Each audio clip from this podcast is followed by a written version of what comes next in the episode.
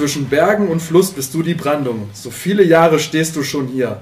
Für manch Paradiesvogel bist du die Landung. All deinen Freunden gibst du ein Revier. Ein jeder hat mit dir seine eigenen Geschichten. Und gespannt wäre ich, könntest du reden. Die großen Momente, so viel kannst du berichten. In all deinen Mauern steckt so viel Leben, so viel Freude und Glück, so viel Enttäuschung und Trauer. Von dir geht man entzückt, aber auch manchmal stinksauer. Doch gleich wie man gegangen, von dir geht man nie fort. Denn hat die Liebe einen gefangen, so gibst du den Gefühlen Ort. Dich gibt's in größer und in kleiner, viele gibt's von dir auf dieser Welt. Doch so wie du bist, das gibt's nur einmal. Altehrwürdiges Ernst Abbe Sportfeld.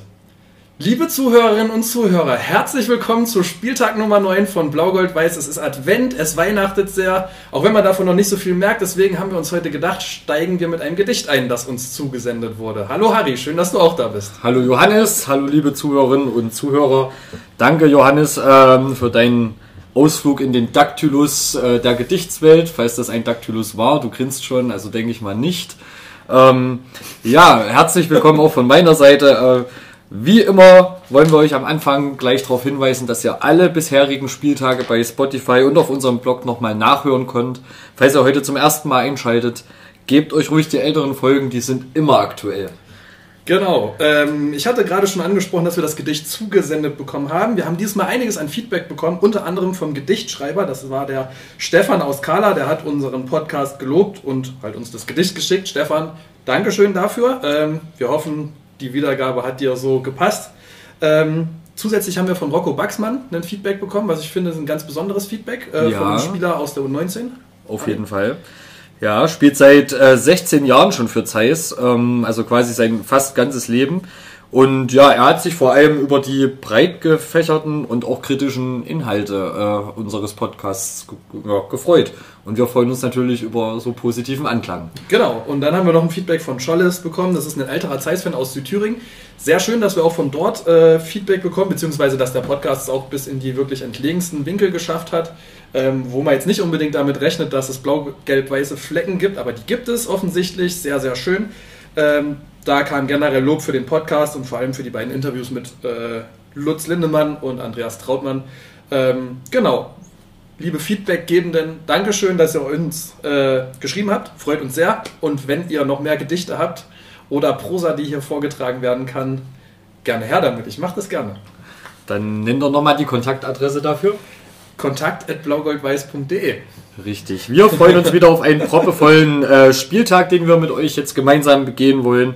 Wie üblich in der ersten Halbzeit, äh, ja, unterhalte ich mich mit meinem kongenialen Partner über dies und das aus der blau-gelb-weißen Welt. Und in unserer zweiten Halbzeit ist unser Gast heute René Klingbeil. Sehr gut. Ähm, wurde sich sogar tatsächlich mal in einem Feedback auch explizit gewünscht. Umso schöner, dass wir den Wunsch erfüllen können. Genau. Ist ja auch Weihnachten. Genau, ja. Was ist in den letzten Wochen seit äh, Spieltag 8 eigentlich so auf dem grünen Geläuf passiert? Johannes, wie ging es denn weiter nach dem letzten Spieltag? Boah, schleppend. Auf jeden Fall. Ähm, Corona hat ja wieder eine Rolle gespielt ähm, bei Maxi Wolfram.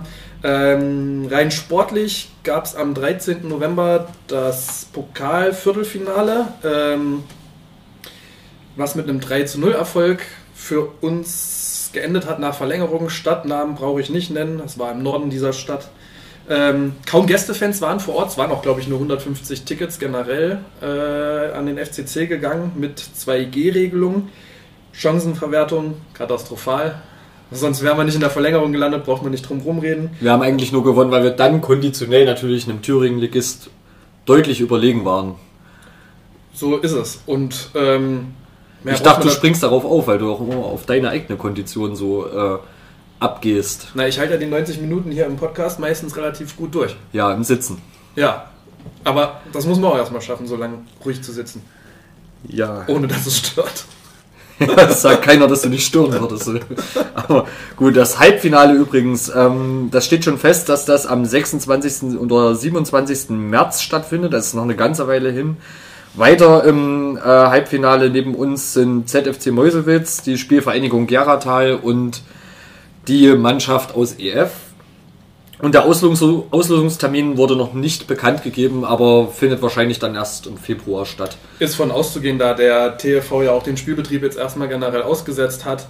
Ähm, ja, was willst du denn da auch noch großartig jetzt machen irgendwie zwischen Weihnachten und Februar, wie du gesagt hast. Wird dann wieder interessant, wenn es so bleibt wie jetzt, sind theoretisch nur Mäuselwitz und wir im Spielrhythmus. Richtig. Ähm, also ist es wieder ganz, ganz unfair für alle anderen Beteiligten. Ja, ja. So wie letzte Saison auch. Acht Tage nach diesem fulminanten Pokalerfolg ging es dann weiter bei Tennis Borussia Berlin.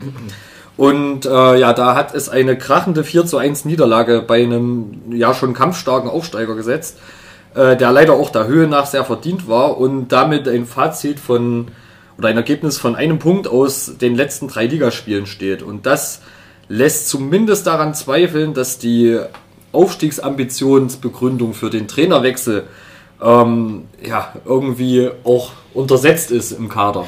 Ja, es ist halt wieder so diese Schwierigkeit. Wir haben, ich finde, das bestätigt uns irgendwie so ein bisschen, was wir ja hier oft erzählen von Nachhaltigkeit und dass man in Ruhe aufbauen sollte, ähm, vielleicht jetzt am Anfang die Ziele nicht zu hoch stecken sollte.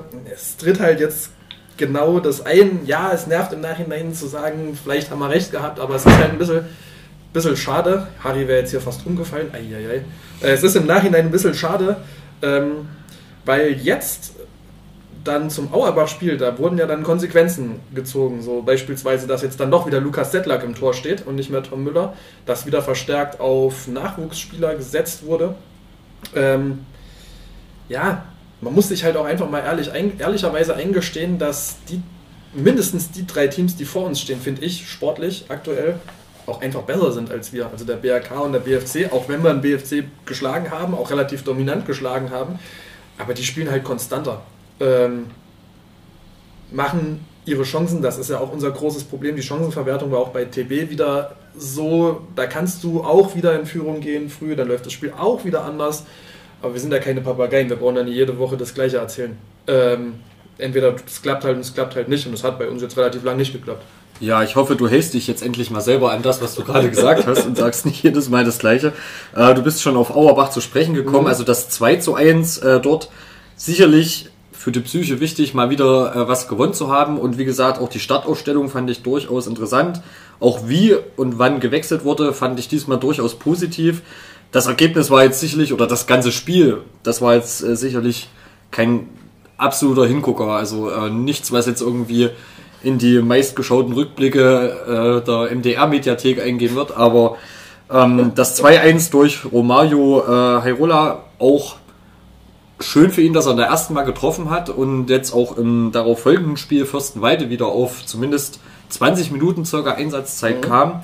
Äh, wir hatten ihn ja schon relativ früh in der Saison im Blick, als er in der zweiten Mannschaft praktisch nur eine Liga tiefer äh, relativ abgeräumt hat im Sturm. Und ja, wie gesagt, Wechsel auf der Torwartposition sicherlich auch absolut begrüßenswert und auch ein, ein Zeichen an Lukas Settlack, dass es sich gelohnt hat, nicht aufzugeben, nachdem er zunächst vermeintlich degradiert wurde äh, zur Nummer 2.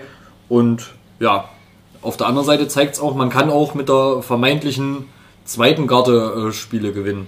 Richtig. Ähm, und vor allem fand ich, dass halt gerade die, also auffällig war wieder Maxi Kraus und auch Romario äh, Hairola nach der Einwechslung, dass die Leute, also man, man sieht, wer Bock hat gerade, so Spiele auch zu drehen, Spiele zu gewinnen. Ähm, hat mir persönlich ganz gut gefallen. Und ähm, Jetzt am vergangenen Sonntag haben wir dann recht souverän 4-1 gewonnen, Harry. Wie fandest du das Spiel? Äh, ja, ich fand erstmal äh, beeindruckend, dass wir mehr oder weniger, oder es war zumindest vorher nicht zu vernehmen, aber einen äh, Wechsel im Kapitänsamt hatten. Mhm. Und das hat dem Spiel aus meiner Sicht tatsächlich gut getan. Also sowohl für den nicht mehr Kapitän Österhellweg, der wahrscheinlich eins seiner besten Saisonspiele gemacht hat und ein wirklich traumhaftes 1-0 äh, erzielt hat, mit dem Schuss in den Winkel, als auch für Bastian Striezel, der dann als Abwehrchef sozusagen äh, ja sehr souverän wirkte. Und insgesamt denke ich, das Spiel war eine deutliche Steigerung zum 2-1. Wir haben wieder, äh, zum 2-1 gegen Auerbach, wir haben wieder relativ äh, ja, eine relativ junge erste Mannschaft hingestellt oder äh, Startelf hingestellt. Und hör jetzt mal auf, die ganze Zeit zu grinsen. Es tut mir leid. Schön, dass es dir leid tut. Nachher wird es dir richtig leid tun. Okay. Genau. Wir haben uns zwar die erste halbe Stunde gegen Fürstenwalde auch recht schwer getan, aber das Spiel doch eigentlich von relativ Anfang bis Ende klar dominiert, nachdem Fürstenwalde nach der Pause nochmal rankam. Für Lukas Sedlak sicherlich ärgerlich, dass er zweimal gegen relativ schwache oder vermeintlich schwächere Gegner ein Gegentor bekam. Man muss aber sagen, Beides sowohl mal schuldlos. Gegen Auerbach Ja. als auch gegen Fürstenwalde ist er wirklich chancenlos. Ja. Und ja, interessant ja auch, äh, wer der Trainer, der Neutrainer, also ganz frische Trainer der Gastmannschaft war, nämlich dein alter Freund. Mein alter bester Freund Kenny Verhöhne. Ähm, ich weiß nicht, ob ich jetzt kurz darauf eingehen soll, was ich hier ins Skript geschrieben habe. Ich lasse es einfach. Ich hätte jetzt kein Problem damit gehabt, wenn Kenny Verhöhne überhaupt gar nicht mehr ins Ernst-Abbe Sportfeld gekommen wäre, auch nicht als Trainer von irgendeiner gegnerischen Mannschaft. Belassen wir es dabei. Belassen wir es dabei. Ja, du, ein abschließendes Fazit hätte ich, glaube ich, aber trotzdem noch zum Fürstenwalde-Spiel. ja, bitte. Ja, Harry, ich hätte das Spiel sehr gerne eigentlich mit dir zusammen geschaut. Schade, dass du nicht da warst. Ja, richtig. Ich war äh, privat verhindert, hatte Besseres zu tun, als meine Zeit mit dir zu verschwenden. Ja, das ist natürlich auch manchmal einfach verständlich, aber mh, naja. Ja. Soll, In ich dem dich, Fall nicht. soll ich dich weiter demütigen oder Nein, möchtest nein, nein, du nein, nein. äh, ich möchte gerne auf die nächsten Spiele eingehen. Genau. Ähm, Freitag gegen den BAK. 19 Uhr im Ernst-Abbe-Sportfeld wird wahrscheinlich richtungsweisend. Ich glaube, wenn wir da nicht gewinnen, dann eigentlich sind. Ich mach's kurz. Eigentlich sind die nächsten drei Spiele generell alle richtungsweisend. Wir spielen gegen BAK zu Hause am 3. am Freitag um 19 Uhr, dann in Altklinike den Freitag drauf, am 10. auch um 19 Uhr und dann gegen Lok am Samstag, den 18. Dezember, 14.05 Uhr. Ähm, sind alles Spiele. Gewinnst du alle drei, greifst du oben an. Gewinnst du nicht alle drei, dann äh, ja, Dann greifst du nicht oben. dann an. greifst du nicht oben an. Ja. Auf jeden Fall. Ähm, vielleicht schaffen wir es halt diesmal eins der Spiele zusammen zu gucken, Harry. Ich verbringe nämlich eigentlich gerne Zeit mit dir, auch wenn du das wahrscheinlich anders siehst. Da habe ich ja eben mich schon Tut mir leid, dass es für dich heute wieder so eine Qual ist. Aber Ja, ich habe mich eben schon positioniert dazu. Äh, wir äh, gehen mal lieber weiter im Programm. Zweite Mannschaft. Johannes. Spielbetrieb eingestellt mittlerweile. Ähm, bevor der Spielbetrieb eingestellt wurde, gab es aber noch ein paar Spiele. Es gab eine 0 zu 1 Niederlage äh, in Bautzen, ein frühes Gegentor, was dann nicht mehr ausgeglichen werden konnte. Dann ein 1 zu 1 gegen Union Sandersdorf zu Hause äh, mit Ausgleich in der Nachspielzeit unsererseits. Dann eine 6-0 Niederlage beim Tabellenführer im VfB Krischow. Das liegt wo, Harry? Das liegt irgendwo in Brandenburg. Ähm, auf jeden Fall bei dem Spiel relativ klar schon zur Halbzeit mit 0 zu 4 hinten gewesen. Äh, das Heimrecht wurde übrigens getauscht äh, zu diesem Spiel. Und äh, ich denke, die Niederlage lässt sich ein Stück weit dadurch begründen, dass an diesem Spieltag oder an diesem Wochenende die erste Mannschaft eben auch viele Leute mit im Kader hatte, die üblicherweise in der zweiten Erfolgsgaranten sind. Und ja, dadurch eben äh, wahrscheinlich die Qualität nicht gleichbleibend gehalten wurde und wie gesagt, Krischow wahrscheinlich auch nicht ohne Spaß äh, und nicht ohne Grund da oben steht. Danach wäre es eigentlich zu einem weiteren Spitzenspiel äh, auswärts in Plauen gekommen und wie Johannes euch eben schon gesagt hat, das ist aufgrund der Pandemievorgaben ausgesetzt worden. Ja, Spielbetrieb ruht jetzt beim NOFV in der Oberliga oder in den Oberligen. Es gibt ja auch noch die Oberliga Nordost-Nord bis zum 30, äh, 31.12. Ähm, ja, aber dann am 1. Januar geht es ja auch nicht direkt weiter. Deswegen ist jetzt halt einfach Winterpause. Genau, was bedeutet das für die Tabelle, Johannes? Dass sich die Tabelle bis zum nächsten Spieltag auf jeden Fall nicht verändern wird. Was bedeutet das für die aktuelle Tabellensituation? Jetzt lasst dir nicht so viel helfen. Ähm, dass wir weiterhin Dritter sind. Mit drei Punkten Rückstand auf Krischow und Plauen. Ähm, ja, herzlichen Glückwunsch an VfB Krischow zur Wintermeisterschaft. Okay, das kam von Herzen. Ja, Ähm, die Frauen, ja, äh, es ging seit unserem letzten äh, Podcast veröffentlichung oder seit der letzten Podcast-Veröffentlichung weiter mit einem Heimspiel gegen Hoffenheim, was 1 zu 5 verloren wurde. Das äh, Tor für den FCC war dabei ein sehenswertes Freistoßtor und ansonsten war man im Spiel zeitweise unterlegen, aber in einigen Phasen und langen Phasen sogar gleichwertig. Ähm, ich war live beim Spiel und war tatsächlich ein bisschen enttäuscht, dass vermutlich ein bisschen Selbstvertrauen gefehlt hat. Einfach äh, den letzten Pass ein bisschen schwunghafter zu spielen oder einfach clever auszuspielen. Man hat sich oft bis an Strafraum sehr, sehr gut präsentiert und war dann einfach zu nervös und hat sich zwei, drei Gegentore quasi selbst eingeschenkt und ansonsten sich auch relativ leicht abkochen lassen. Aber die 1-5 Niederlage spiegelt nicht das Kräfteverhältnis direkt an dem Spieltag wieder. Das äh, ist aber leider da nicht zu ändern und am nächsten Spieltag wird es nochmal deutlich. Ja, wo soll das Selbstvertrauen auch äh, herkommen tatsächlich, ne? wenn du bisher so eine Saison spielst, wo du am Anfang immer in den Spielen irgendwie ähnlich gleichwertig warst und dann aber verloren hast. Naja, das ist wie, traust du dich am Anfang von einem Podcast ein Gedicht vorzulesen oder traust es dich nicht. Ne? Manche machen es, manche machen es nicht. Ist auch in Ordnung. Äh, wir haben die Woche drauf bei Eintracht Frankfurt gespielt ähm, und 6 zu 0 verloren, leider, aber auch irgendwo erwartbar. Ähm, ich greife jetzt schon mal ein bisschen vorweg. In der Halbzeitpause haben wir eine interessante Frage zum Frauenteam bekommen. Ich glaube, da liegen einfach generell Welten zwischen Vereinen wie Hoffenheim, Eintracht Frankfurt oder dem FC Bayern im Frauenfußball und uns. Ähm, das erste Mal übrigens, dass ein FCC Frauen-Bundesligaspiel im Free TV kam gegen Eintracht Frankfurt äh, auf Eurosport. Die zeigen das nämlich immer freitags für alle, die es interessiert. Ähm, ja, wir hatten dort keine Chance, mehr muss man dazu nicht sagen. Es ist ein starker Gegner ähm, gewesen. Ähnlich war es beim FC Bayern, da hat unser Frauenteam auch sehr gut dagegen gehalten, stark gekämpft, aber am Ende steht halt auch wieder eine 3 zu 0 Niederlage, die aber aufgrund des Kampfes und des Einsatzes der Spielerinnen vielleicht ja dann doch ein bisschen Selbstvertrauen geben sollte für die nächsten Wochen. Ja, sicher. Also wir hatten ja schon oft festgestellt und auch Anne Porrott hat das, als sie bei uns zu Gast war, gesagt, es gibt Gegner, gegen die musst du versuchen, deine Punkte zu holen. Das ist uns jetzt auch nicht immer geglückt bisher. Das muss sich sicherlich noch bessern. Und es gibt Gegner, das werden wir auch nachher nochmal äh, in der Halbzeit hören. Das hat Johannes gerade richtig angeteasert. Ähm, da bist du gefühlt in einer anderen Liga, auch wenn du in der gleichen Liga an sich spielst. Aber da sind die Bedingungen einfach komplett anders. Ähm, weiter geht's äh, für die Frauen am 3. Dezember äh, am 5. Dezember, Entschuldigung, in Wolfsburg, eine Woche drauf am 12. Äh, Dezember gegen Essen und ähm, dann am 19. Dezember äh, weiter in Leverkusen. Das ist dann quasi schon der Rückrundenbeginn. Das ist das erste Spiel der Rückrunde, genau. Ähm, aktueller Tabellenstand. Vorletzter, also 11. von 12 mit zwei Punkten, ein Punkt vor dem SC Sand und sechs Punkte Rückstand auf den Tabellenplatz Nummer 10, was ein Nicht-Abstiegsplatz bedeuten würde. Da steht aktuell das Frauenteam von Werder Bremen. U19. Ähm, Veränderung Trainerposition. Ja, das war jetzt eine miese Vorlage von dir, weil ja. äh, das Skript ist an dieser Stelle unvollständig und äh, wir können äh, nur sagen, dass seit dem Aufrutschen sozusagen von Andreas Patz quasi die ganze Jugend nachgerutscht ist. Mhm. Ähm, Aktuell entfiel mir der Name des Trainers. Johannes, jetzt kannst du glänzen? Ja, jetzt hätte ich glänzen können, aber das ist in dem Fall auch leider ganz bitter. Ich kann es nämlich nicht. Es gab jedenfalls im DFB-Pokal, ich nehme dir jetzt auch mal die, die Peinlichkeit weg. Es gab im DFB-Pokal Heimspiel gegen äh, den BVB ein 1-3. Leider verloren nach einem sehr guten Spiel.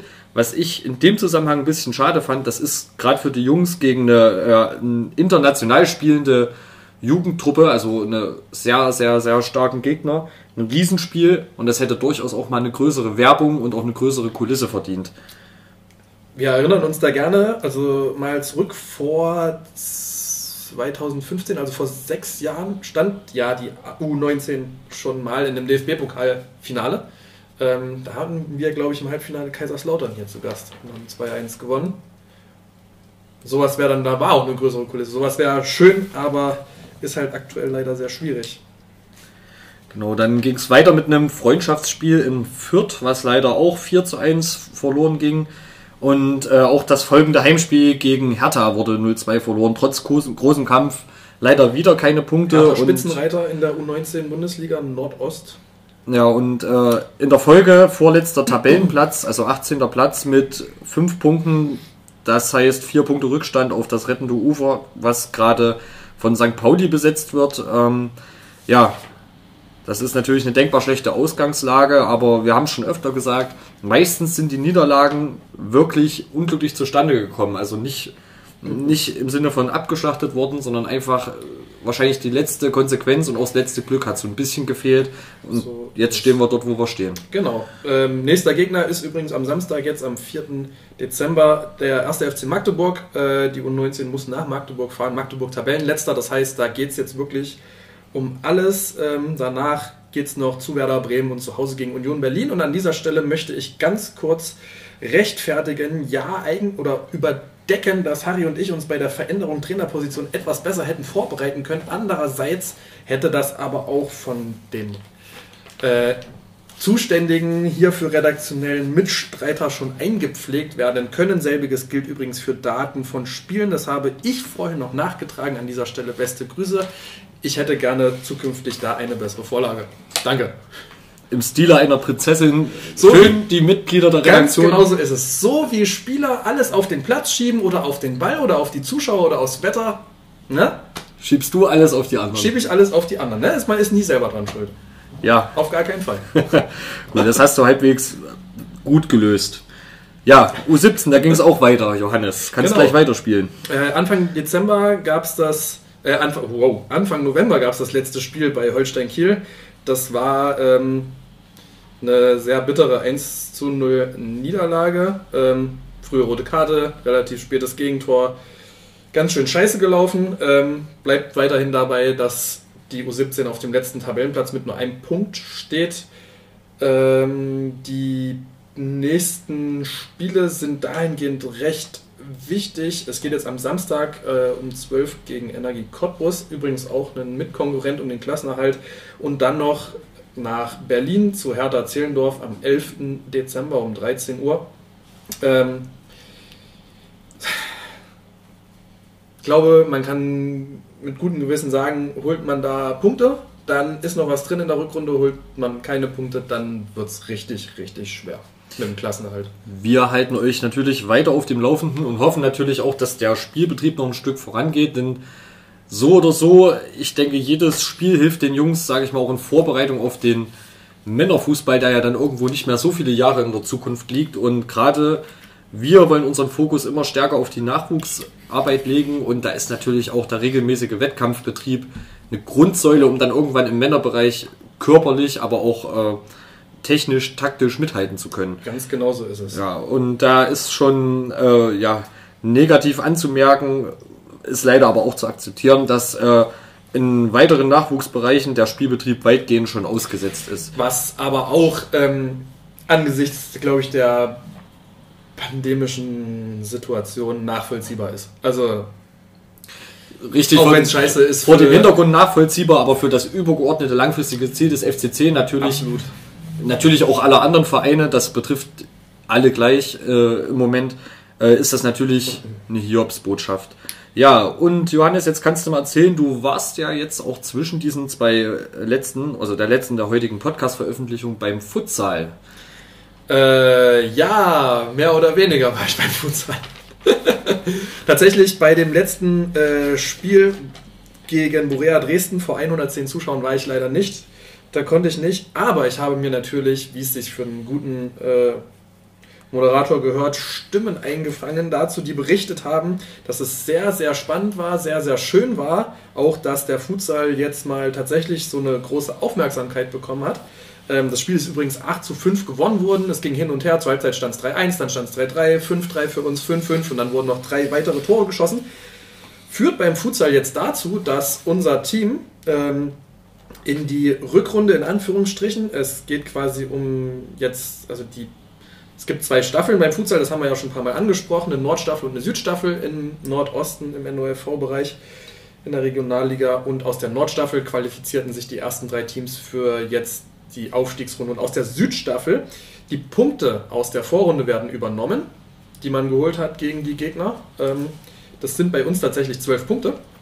Das heißt, wenn es jetzt in der Rückrunde, in Anführungsstrichen Rückrunde, in der Aufstiegsrunde, um den ersten Tabellenplatz geht in der Aufstiegsrunde, der dann für die Playoffs zur Bundesliga berechtigt, ähm, starten wir mit zwölf Punkten und im Torverhältnis von 21 plus. Das Wer war ist denn da wirklich, noch dabei? Das war wirklich ein sehr professioneller Einblick, also vielen lieben Dank. Ähm, wer aktuell dabei ist, ähm, also im Moment sind es Beach United, äh, Croatia Berlin und FC Lier. Freunde der deutschen Sprache sagen auch Kroatia Berlin. Ja, ja. du bist ja der Freund der deutschen Sprache. Ja, äh, genau. Also äh, erstmal vielen Dank natürlich jetzt für die wirklich gute und ausführliche äh, Zusammenfassung. Ähm, ja, was war deine Frage? Äh, wer noch dabei ist, Beach United hast du schon genannt, Kroatia Berlin, auch Borea Dresden ist noch mit dabei. Äh, Beach United hat übrigens neun Punkte, startet mit neun Punkten, Borea und Kroatia starten mit sechs. Liria, auch aus Berlin, startet mit drei Punkten und der Heidenauer SV mit null Punkten. Das sind die sechs Teams. Also die Ausgangslage quasi durchaus positiv und ähm, das heißt, es sieht auf jeden Fall nicht schlecht aus, wenn man an die Erfolge anknüpfen kann, dass man dann das ja, Relegationsspiel bestreiten kann.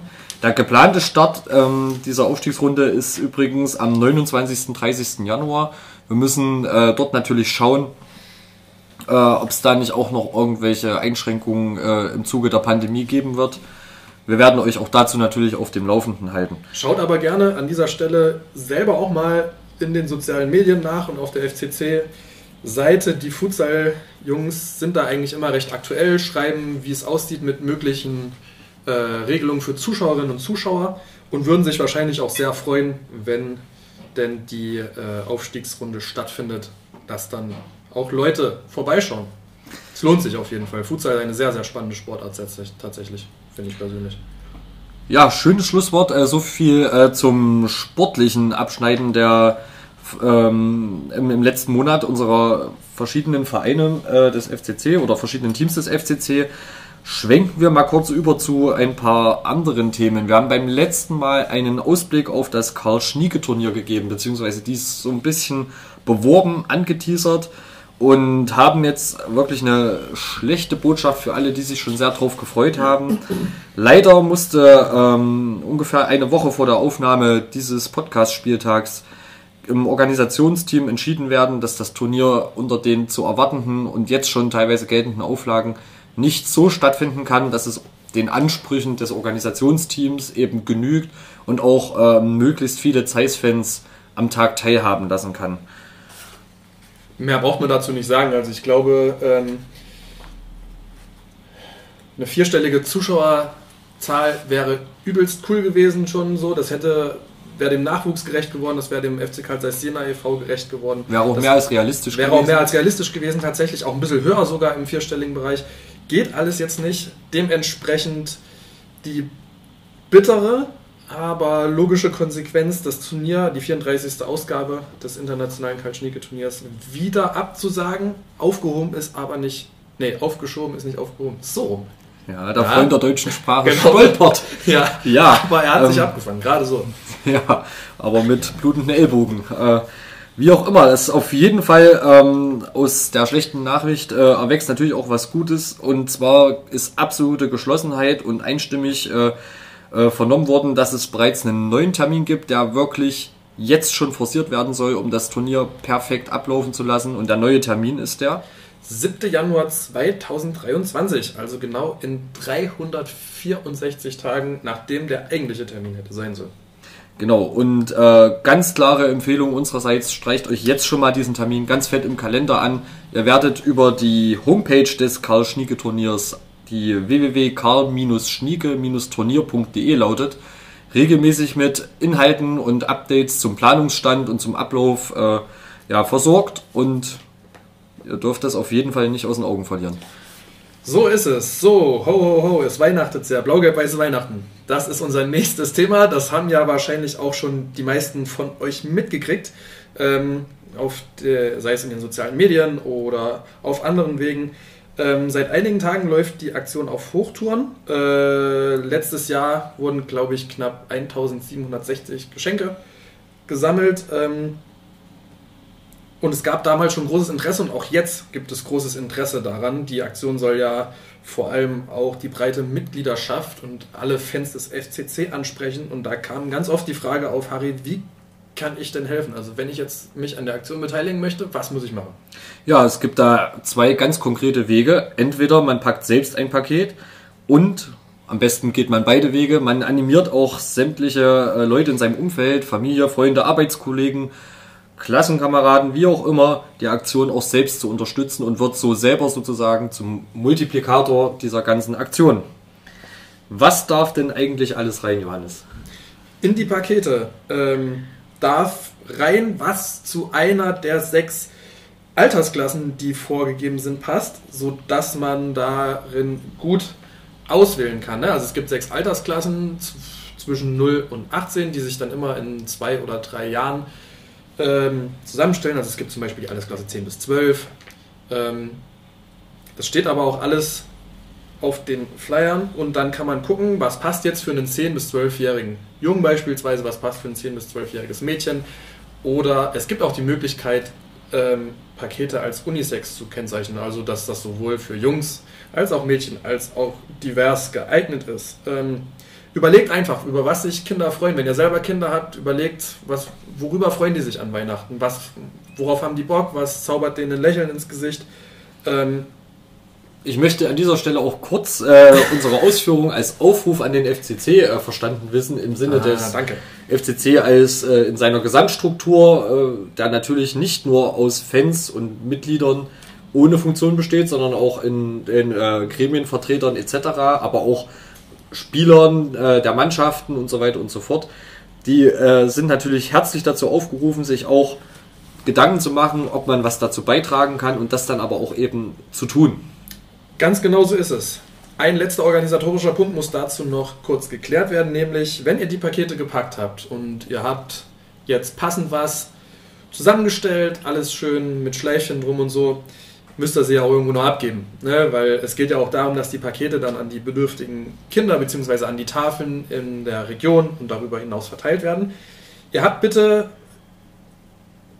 Zeit, was heißt, ihr habt bitte Zeit? Ihr habt Zeit bis zum 10. Dezember. ähm, die Pakete entweder im Fanhaus, im Stadion, also am Fanprojekt abzugeben. Montags, Mittwochs, Freitags besteht da die Möglichkeit oder jeden Tag in Jena im Stadtzentrum im Orange Jungle am Markt. Oder noch eine dritte Möglichkeit, wenn ihr jemanden kennt, der mit der Aktion was zu tun hat, der daran ein bisschen beteiligt ist, dann könnt ihr das sicherlich auch auf persönlichen Wegen irgendwie machen. Leute von außerhalb die Pakete gerne schicken möchten, schicken die einfach an die Postadresse des Fanprojekts. Genau. Abschließend denke ich, zu dieser Aktion kann man sagen, im letzten Jahr war es ein voller Erfolg und ich bin guter Dinge, dass äh, dort auch wieder angeknüpft werden kann und dass es nochmal viele, viele Kinder glücklich machen kann. Ähm, ein weniger glückliches Thema haben wir auch schon angesprochen und da geht es um das Stadionunglück, was bisher wenig äh, mediale Aufmerksamkeit bekam, was sich am 9. November, also ähm, ja, am 9. November 1976 demnach vor gut 45 Jahren zugetragen hat. Ähm, sicherlich erinnern sich viele, die diese, äh, diesen Podcast schon gehört haben, auch an die Thematisierung und auch an den ein oder anderen medial wahrnehmbaren Aufruf, äh, möglichst Erinnerungen, Anekdoten und so weiter zum Geschehen und äh, zum Ablauf dieser Tragödie an äh, die an das Rechercheteam heranzutragen. Da gab es sehr, sehr, sehr viel Input. Es gab aber auch, und das möchten wir an dieser Stelle betonen, ähm, Kontakt zur Familie der Verunglückten. Und äh, in diesem Gespräch wurde die eindeutige Bitte geäußert, doch bitte nicht zu viel darin rumzurühren. Das ist vom äh, Rechercheteam auch absolut akzeptiert worden ähm, und hat jetzt quasi zur Konsequenz, dass man das Ganze nicht aus dem Gedächtnis streichen möchte, sondern alles etwas anonymisiert betrachten möchte, was ich eine sehr, sehr ja, sympathische Lösung finde. Und anonymisiert heißt in dem Fall, dass äh, nicht die Person, sondern das Ereignis in den Mittelpunkt gerückt wird und äh, schon Abstimmungen laufen mit dem äh, mit der Stadionbetreibergesellschaft, wie man denn einen würdigen und wahrnehmbaren Standort äh, schafft, um ein Erinnerungsstück zu schaffen äh, für die verunglückte Person und ein Erinnerungsstück vor allem an diese äh, an diesen ganzen Unfall sozusagen zu schaffen. Mhm. Und ja, ich glaube, es ist nicht mehr lange drauf zu warten, sondern man wird dann sehr bald, wenn man mal ins Stadion geht, auch sehen, wovon wir sprechen. Was an der ganzen Sache noch sehr besonders ist, ist es ja zum ersten Mal tatsächlich passiert, dass öffentlich und auch größer medial ein Thema aufgearbeitet wurde, was jetzt nicht unbedingt die glorreiche Vergangenheit des FC Karl Zeiss Jena in den Mittelpunkt rückt. Ne? Ich glaube, tausendmal wurde über das Rumspiel gesprochen, wahrscheinlich ungefähr genauso oft über die DDR-Meisterschaften oder FDGB-Pokalsiege. Ähm, hier ging es jetzt mal um was, in der, was in der FCC-Welt vorgefallen ist, was wenig Beachtung hatte. Und ähm, da glaube ich, bietet die knapp 120-jährige Vereinsgeschichte und auch jetzt die im nächsten Jahr 100-jährige Stadiongeschichte des Ernst-Abbe-Sportfelds noch einige Punkte, die da der Aufarbeitung bedürfen. Also solltet ihr da wirklich Interesse haben und auch von irgendwas wissen, was wo wir überhaupt noch nicht wissen oder was die FCC-Welt noch gar nicht weiß, tretet mit uns in Kontakt, schickt uns das, sagt uns, worum es geht und dann recherchieren wir da gerne mal nach und bringen auch mal Sachen an die, an, äh, ans Licht, an die Öffentlichkeit, die jetzt gar nicht so groß Beachtung finden. Das kann was sein, was im Zweiten Weltkrieg im Stadion passiert ist, mit den Flakgeschützen und so, die da mal standen. Das kann aber auch die ähm, 1920er Jahre betreffen, es kann die 1980er Jahre betreffen. Es ist egal, wir sind da offen für alles, freuen uns darüber. Genau, was auch ein Punkt ist, um mal deine Formulierung aufzugreifen, ähm, was aus unserer Sicht bisher ein bisschen wenig Beachtung der Öffentlichkeit fand, ist das Thema Vermarktungsrechte der GmbH. Was für und, eine Überleitung. Äh, natürlich dann in der Verlängerung, da kommen wir gleich drauf, auch des EV, zumindest ist das erwartbar. Mhm. Worüber reden wir? Die Vermarktungsrechte gehen über von der GmbH an die EAS Betreibergesellschaft und so positiv das auf den ersten Blick vielleicht anmutet, äh, wenn man dann hört, okay, in der Betreibergesellschaft arbeiten Profis, Profis, die sich in der ganzen Vermarktungsbranche sehr gut auskennen, sicherlich eine Vernetzung mitbringen und so weiter und so fort. Und ähm, dadurch den FCC entlasten. So sehr muss man auch sagen, dass man hier eine absolute Kernkompetenz der eigenen oder ein eigenes Entwicklungspotenzial absolut abgibt. Zumindest ist das meine Auffassung zum Thema, denn sicherlich hat man auf diesem Feld extrem schwach agiert, sowohl in der selbstständigen Bearbeitung der letzten Jahre als auch davor, als die Vermarktung schon mal äh, outgesourced war, haben wir dort den Grundstein dafür gelegt, dass wir eine hohe Abhängigkeit äh, zu unserem Investor geschaffen haben, der uns in der Folge wiederum unattraktiv für den ein oder anderen Sponsor macht. Und im Endeffekt hat man damit einen Teufelskreis betreten, aus dem man jetzt eigentlich gar nicht mehr richtig rauskommt. Ich würde die ganze Sache gerne mal konkret runterbrechen auf Beispiele, was das eigentlich bedeutet. Ähm, das bedeutet letztendlich, dass die ERS äh, das Stadion vermarktet, den Verein und die GmbH und das alles in einer ohnehin recht schwierigen Situation und in Konkurrenz zu anderen Vereinen. Und die Wahrscheinlichkeit, dass am Ende der Saison die GmbH und auch der eingetragene Verein ausreichend Sponsoring-Einnahmen einfahren, ist damit zumindest nicht mehr sehr hoch. Man gibt quasi das finanzielle Glück des Vereins aus der eigenen Hand so ein Stück weit. Man kontrolliert nicht mehr oder man hat nicht mehr in der Hand, wie man genau sich vermarktet, was man vermarktet. Und das finde ich persönlich recht schwierig, weil einerseits, Harry, du hast angesprochen, ja, dann sind da wahrscheinlich Profis, die sich damit auskennen, aber andererseits ist es auch ein Zeichen dafür, dass man als Verein, als FC Karl Jena da aktuell und in den letzten Jahren, so ehrlich muss man sein, keine gute Arbeit geleistet hat. Das ja, ist traurig. Das ist letztendlich wahrscheinlich eine Folge der ehrlich gesagt, eigenen Inkompetenz. Und das ist jetzt eine, eine Flucht nach vorne, die sicherlich, es ist, ich gehe zumindest davon aus, äh, ein Stück weit von unten abgesichert ist, weil es wahrscheinlich einen Mindestvermarktungsabgabebetrag äh, gibt, ähm, quasi eine, eine fixe Summe, die steht, aber dass man natürlich alles darüber hinaus selbst nicht in der Hand hat. Und die fixe Summe wird sich sicherlich an einem Vermarktungsschnitt der letzten Jahre orientieren und der war ja bekanntlich in eigener Hand nicht gut nee. gelungen.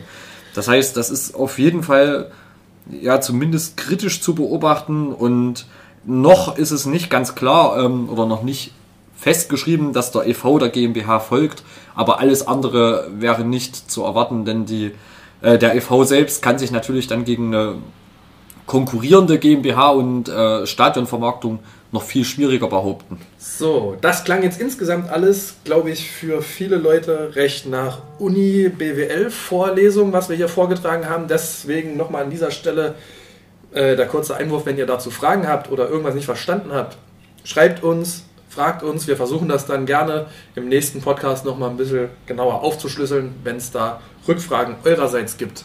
Äh, Harry, ich habe noch eine Frage an dich, weil wir es gerade von Vereinssachen haben. Gibt es eigentlich einen neuen EV-Geschäftsführer? Die Frage, die schieben wir schon seit Monaten durch diesen Podcast. Das muss man leider konstatieren.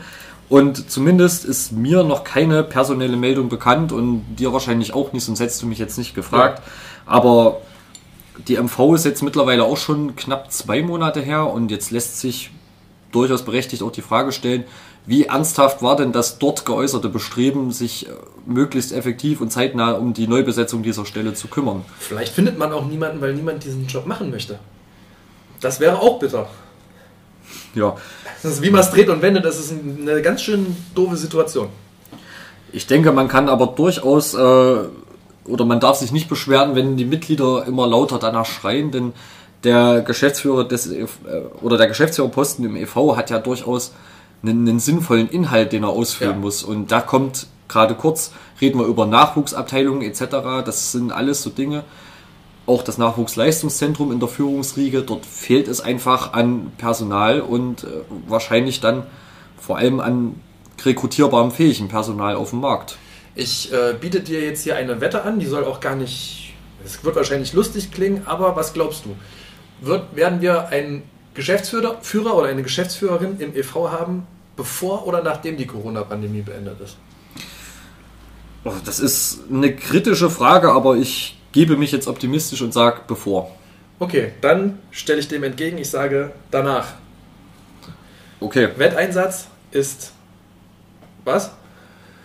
Ja, du kamst mit der Idee, du musst auch einen Einsatz Okay. Nehmen. Wetteinsatz ist ein Podcast-Schal und der äh, Gewinner der Wette darf den Podcast-Schal dann unterschreiben und an ein,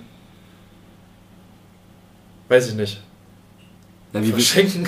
Ich habe mir ehrlich gesagt gerade keine Gedanken gemacht. Ich wollte um den Bier. Mach dir lieber Gedanken, wie du den mit deiner Unterschrift noch loskriegen willst, aber. das, heißt, das ist, ey, aber das unterstellt ja unterschwellig, dass ich die Wette gewinne. Ja, Vielleicht Hauptsache ist das so. gewonnen. Vielleicht ist das so. Ja, die erste Halbzeit ist schon wieder kurz vor dem Ende und ich stelle mir gerade so die Frage, wenn wir jetzt gleich mit einem sehr, sehr, sehr beliebten ehemaligen Spieler äh, des FCC, nämlich René Klingbeil, sprechen. Wir haben Anfang der Saison festgestellt, nach dem Abgang von Ecki, Kröschi und Co., wir haben eigentlich kaum noch solche Identifikationsfiguren im Verein. Und ich frage mich jetzt, was zeichnet eigentlich einen Identifikationsspieler aus? Was ist denn das aus deiner Sicht? Schwierige Frage. Was zeichnet einen identifikationsstarken Spieler aus? Womit kann man sich identifizieren? Ich glaube, Vereinstreue, Authentizität. Das heißt, ähm, sich nicht verstellen müssen, auch mal irgendwie anecken. Nicht dieses weichgespülte Aalklatte, was man heute in der Bundesliga leider viel zu oft irgendwie findet. Also mit einem charakterstarken Spieler oder identitätsstarken Spieler verbinde ich zum Beispiel Walter Frosch falls dir das was sagt. Mir sagt Walter Frosch. Äh, der raucht genauso viel wie du. Jetzt nicht mehr, aber. Äh, Verzeihung, aber ähm, äh, ja, also ich schließe mich natürlich deiner Einschätzung an, aber ich glaube, es war vorher relativ klar, dass wir dort eine ähnliche Auffassung vertreten. Ja. Und gerade dieses äh, Identifikation, das geht bei mir ein Stück weit damit einher, auch wenn das Business im modernen Fußball sicherlich was anderes vorgibt, dass ein Spieler jetzt nicht wie die Unterwäsche äh, seinen Verein wechselt. Und eben so einen Spieler haben wir halt, oder jetzt Ex-Spieler, mittlerweile unser äh, Co-Trainer, haben wir heute in der zweiten Halbzeit zu Gast. Äh, in 17 Jahren als Profi, Fußballer im Männerbereich, nur bei fünf verschiedenen Vereinen unter Vertrag zu stehen, ist heutzutage. Jan Löhmannsrüben hat das in den letzten fünf Jahren geschafft. Diese Zahl an. Ja, jetzt umgedreht, in fünf Jahren bei 17 Vereinen, glaube ich. Ja, ungefähr, ja. Ja. Ich habe mitgezählt, es könnte stimmen. Ja, ja also äh, gut, jetzt haben wir ein Positivbeispiel äh, ja. für Identifikationsfiguren genannt. Du hast gleich noch ein Negativbeispiel hinterhergeschoben, der überdies, das muss ich jetzt mir auch einfach nochmal rausnehmen zu sagen, nicht nur durch seine Wechselfreundlichkeit äh, einfach ein unliebsamer Charakter war, sondern einfach, weil er auch ein Trottel war. Aber, und das ist jetzt wieder so die andere Sache, es war ein Spieler, der uns trotzdem in der ersten Drittligasaison sehr dazu verholfen hat, dass wir die Klasse halten. Ja, das, das weiß ich halt, nicht, ob man das an ihm nur festmachen kann, aber wir müssen dann, ja nicht einer Meinung Ja, und dann, dann musst du dir aber in, der, in dem Punkt die Frage stellen, welche Rolle darf eine, oder spielt eine sportliche Leistung bei, ähm, bei charakterstarken Spielern? Oder Spielern, mit denen du dich identifizieren kannst. Könntest du dich jetzt mit jemandem identifizieren, der übelst geiler Kunde ist, aber und mit dem die Mannschaft fünf Jahre in Folge abgestiegen ist? Ja, der würde dann wahrscheinlich einfach nicht in der ersten Mannschaft spielen, aber wenn er ein cooler Kunde ist und den Verein liebt, dann wäre er in anderer Position im Verein tätig. Und von daher hätte ich wahrscheinlich mit dieser Person nicht unbedingt ein Problem. Okay. Ja. Das ist auf jeden Fall ein sehr interessantes Thema. Wir würden uns auch freuen, wenn ihr uns mal eure Meinung dazu sagt. Was waren denn für euch neben den Klassikern wie Ecki oder auch Marius Krösch in den letzten Jahren Spieler beim FCC, wo ihr sagen würdet, mit dem kann ich mich identifizieren? Oder vielleicht auch aus der aktuellen Mannschaft. Lasst uns das gerne wissen. Wir sind gespannt auf eure Meinung dazu. Genau. Wir warten gerade schon förmlich auf den Pfiff und verabschieden uns in die Halbzeitpause. Und wo ihr eure Meinung hinschicken könnt, das wird Johannes mit seiner liebevollen Stimme in der Halbzeitpause nochmal wiederholen. Also bis gleich.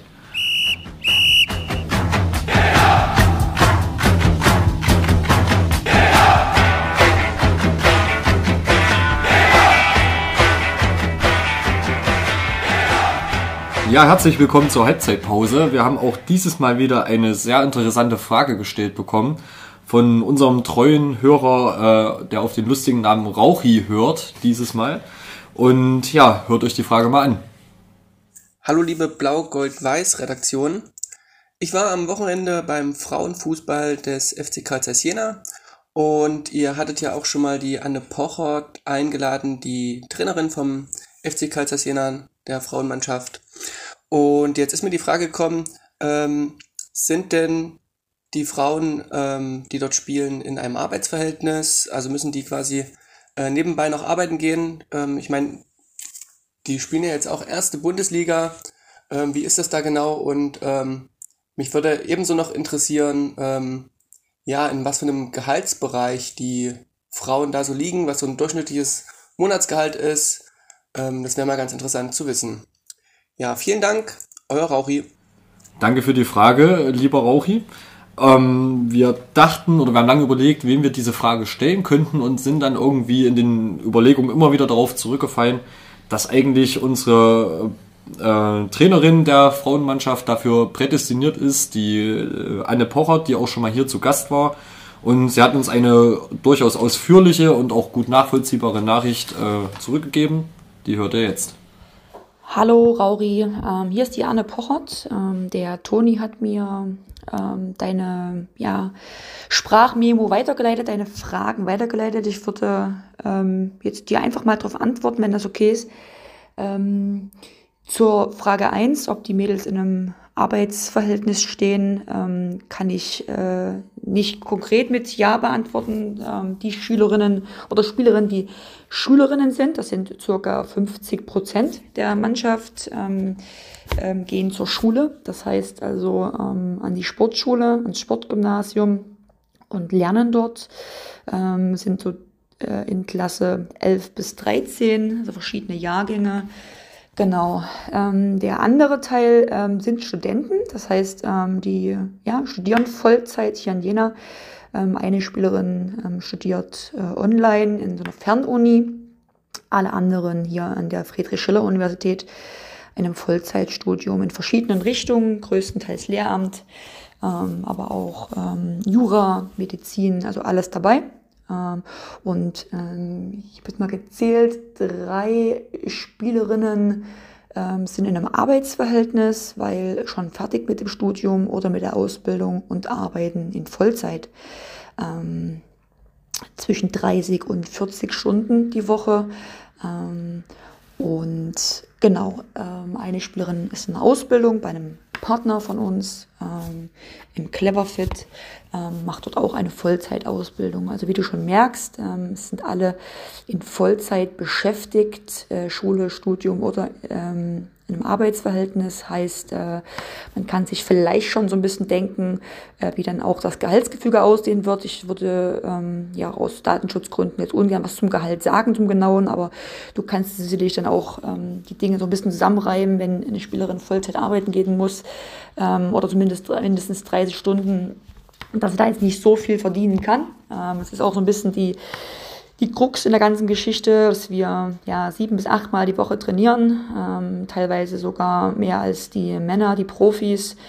Ähm, um, ja, ähm, das Niveau einfach halten zu können. Wir spielen aktuell in der ersten Liga ähm, und ja, merken dort jetzt ähm, ja nach und nach, dass dieses ähm, ja, fehlende Profitum dann schon auch ein Nachteil ist im Gegensatz zu anderen Mannschaften, die uns dann in allen Bereichen also nicht nur finanziell, sondern auch infrastrukturell ähm, weitaus überlegen sind. Und das ist dann schon ja ein fast schon unfaires Kräftemessen. Aber wir, wir ähm, sind ja, sehr, sehr demütig und es ist eine riesen Ehre für uns in dieser Liga zu spielen. Wir haben uns das auch erarbeitet, es hat uns keiner geschenkt und ähm, wir freuen uns auch, die äh, blau-gelb-weißen Farben des Clubs auch dort zu vertreten und hoffen, dass wir auch den einen oder anderen Fan auch damit ein bisschen stolz machen, auch wenn vielleicht die Ergebnisse nicht immer ähm, so bombastisch sind, wie wir uns das Ganze vorstellen. Aber ähm, ja, am Ende ist es dann einfach auch, ja, David gegen Goliath, so ist es nun mal. Aber wir, wir geben unser Bestes, um die Liga auch zu halten, um unsere Ziele zu erreichen. Ähm, ich hoffe, ich konnte dir die Fragen entsprechend beantworten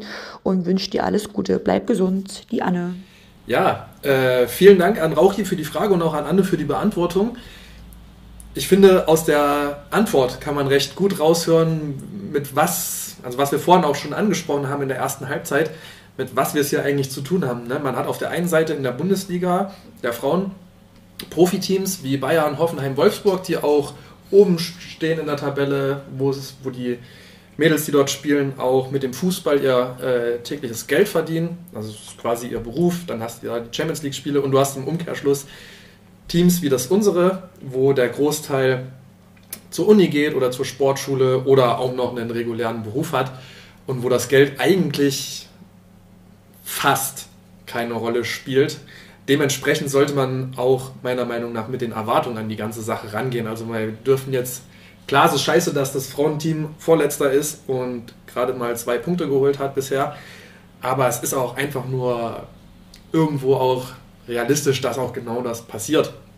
Nichtsdestotrotz glaube ich, dass die Mädels trotzdem die Klasse halten können. Aber ich finde gerade, wenn man dann unter in den sozialen Medien unter den Facebook-Posts des Vereins dann liest, dass die Leute sauer und enttäuscht von den Mädels sind und dass man, da braucht man einen Trainerwechsel und so weiter und so fort. Das ist alles Quatsch und Käse einfach. Man sollte einfach mal realistisch bleiben und sich vor Augen halten, dass das letztendlich Mädels sind, die aus Spaß an der Freude für den FCC spielen. Das ist eigentlich das, was zählt. Umso beachtlicher eben, das hat Anja völlig richtig gesagt, dass man auch in der höchsten Spieltag, äh, Spielklasse nicht umsonst angekommen ist. Ganz genau so ist es. Genau. Ja, Falls ihr auch Halbzeitfragen an uns habt oder Feedback an uns äh, geben wollt oder andere Gesprächsthemen anregen wollt, dann wendet ihr euch an folgende Adressen. Für Halbzeitfragen bitte an halbzeit.blaugoldweiß.de halbzeit.blaugoldweiß.de und für Feedback an kritik.blaugoldweiß.de ich glaube es auch nochmal langsam kritik äh, nee, kontakt.blaugoldweiß.de wow, das war jetzt ganz knapp aber gerade noch so abgefangen aber damit hast du bewiesen, dass wir die Frage äh, oder diese äh, Sequenz nicht jedes Mal kopieren und wieder einfügen, Richtig. sondern dass du jedes Mal versuchst, äh, fehlerfrei da durchzukommen. Deswegen, ja, und das ist jetzt schon nicht das erste Mal, dass es fast gescheitert wäre. Genau. Lange Rede, kurzer Sinn. Mehr haben wir in unserer heutigen Halbzeitpause nicht und deswegen freuen wir uns auf den gleich eintreffenden Renny Klingbeil und auf ein hoffentlich sehr interessantes Gespräch. Und hoffen wir mal, dass er seinen Eindruck, den er auf uns bisher hatte, nämlich der eines Sympathieträgers, dass er den auch bestätigen kann. Schauen wir mal. Bis gleich. Bis gleich.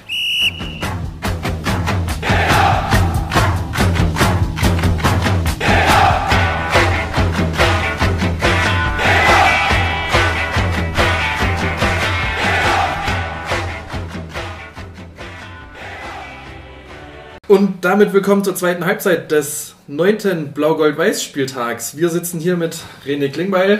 René, hi. Schön, dass ich hier sein darf. Hallo, ähm, danke euch. Die Einlaufmusik natürlich passend gewählt. Überragend. In dem Sinne, mal einen Champions League-Spieler hier sitzen zu haben, ja, das ist ganz großartig. Ja, ich sitze hier normalerweise nur neben einem Viertligaspieler. Ja, aber immerhin, das ist halt die Realität in 2021. Ja, Wollen wir anfangen? Ja, mit der Vorstellung. Von du, du wolltest anfangen, ja. Genau. Ähm, ganz kurz, dein Name haben wir schon gesagt. Äh, Alter.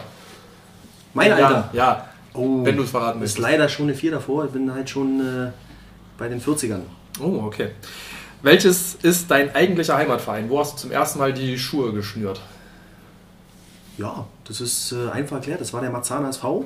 Ich bin äh, gebürtiger Berliner und äh, habe dann da mal irgendwann angefangen. Sage und schreibe zweimal Training die Woche. Also das kann man sich heutzutage gar nicht mehr vorstellen. Und auch erst zur C-Jugend. Ich hatte mal mit äh, ja, in jungen Jahren äh, Bock, eher mit den Kumpels Fußball zu spielen. In den Berliner Käfigen. Und äh, irgendwann hat mein Vater mal gesagt, naja komm, gehst mal vielleicht mal in den Verein rein. Vielleicht wird es ja doch mal was mit einer kleinen Karriere. Und dann war das so der Heimatverein, war ich mal zwei Jahre gewesen, auch erst in der zweiten, weil ich war zu schlecht, ne? wie das manchmal so ist. äh, konnte ein bisschen äh, ja, mit Aufmerksamkeit vielleicht äh, glänzen, weil ich äh, relativ lange laufen konnte. Deswegen bin ich dann irgendwann mal in die erste gerutscht. Aber das, war so, das waren so die ersten Schritte. Aber auch eine schöne Zeit.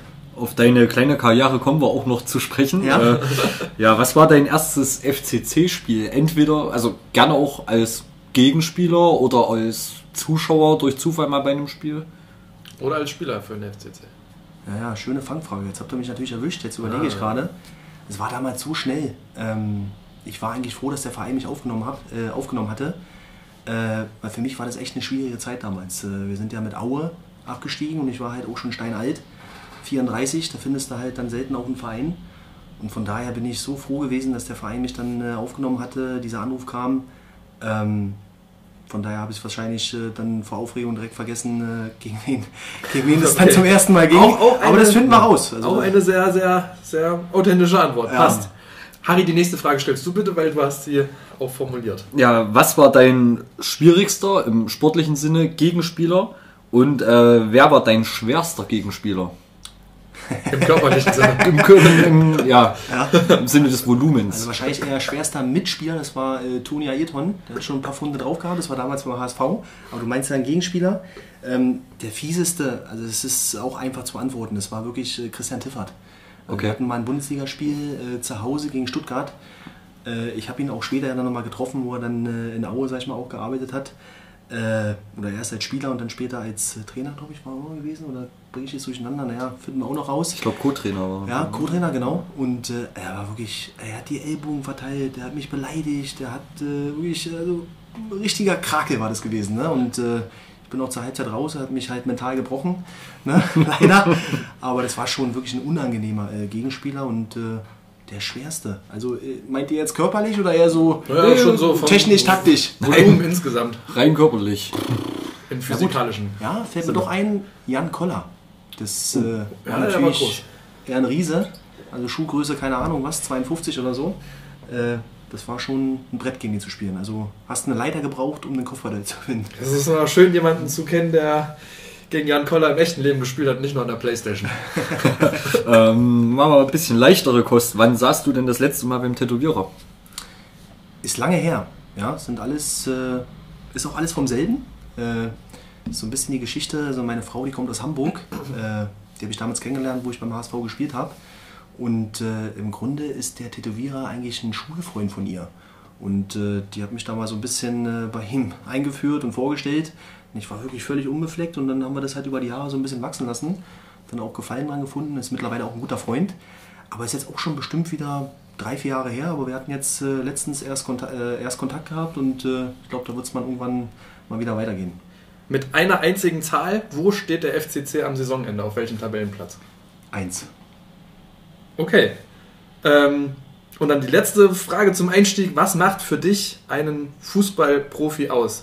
Die Theorie oder die Praxis? Ja, ganz klar die Praxis.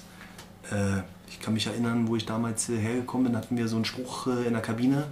Der war von George Best. Da stand irgendwie drauf: äh, Ein Fußballer muss laufen, laufen, laufen und laufen. Und äh, ich glaube, dass das schon äh, viel ausmacht. Ne? Wenn du fit bist, wenn du dein Herz gibst, wenn du irgendwie Leidenschaft in dir hast, Feuer hast, deine Augen brennen, die leuchten, wenn du rausgehen kannst und äh, auch immer weißt, dass das, was du machst, schon irgendwie auch äh, ja, was Besonderes ist. Ne? Weil du hast einfach dein Hobby zum Beruf gemacht. Äh, du darfst Fußball spielen, verdienst damit Geld und dann musst du einfach brennen. Äh, und das macht es einfach aus. Und ich glaube auch, klar, Theorie ist heutzutage auch wichtig. Aber wenn du jetzt, sag ich mal, ganz ehrlich, also wenn du viel läufst, dann läufst du auch viel richtig. Ne? Und wenn du wenig läufst, dann wirst du nicht so viel richtig laufen. Und äh, da bin ich schon fest von überzeugt, dass du äh, ja, da auch einen guten Fußballer halt rausfiltern kannst. Dann würde man auch mal das eine oder andere, was sie vielleicht nicht so gut machen, mal ja, auch mal übersehen als Trainer, glaube ich. Okay, vielen Dank. Damit haben wir Danke. die kurze Vorstellung äh, auch schon beendet und gehen, Harry, in den ersten näheren Teil, Genau. dem Teil. Genau, es geht erstmal trotzdem noch ein bisschen genau. um dich. Äh, hörst du selbst Fußball-Podcasts? Das ist ja ein relativ aufstrebendes Medium. Oder hörst du andere Genres, andere Podcasts? Na, ich höre halt eigentlich relativ viel. Also ich fahre halt schon äh, oft auch, sag ich mal, nach Hause. Ich habe noch ein Haus, oder wir haben ein Haus in Aue. Ähm, das haben wir damals gebaut, 2012. Und äh, klar ist der Weg dann nach dem Training auch oft äh, nach Hause zur Familie, weil ich mich da einfach wohlfühle. Aber ich habe auch eine Wohnung hier in Jena, ähm, wo ich ab und zu mal bleibe. Und das ist natürlich genug Zeit, um auch mal sowas äh, anzuhören. Euren habe ich tatsächlich noch nicht gehört. Das wollen wir mal ändern. Ne? Fangen wir mal mit der eigenen Folge dann an und ich werde es auch weiter verfolgen. Ja, super.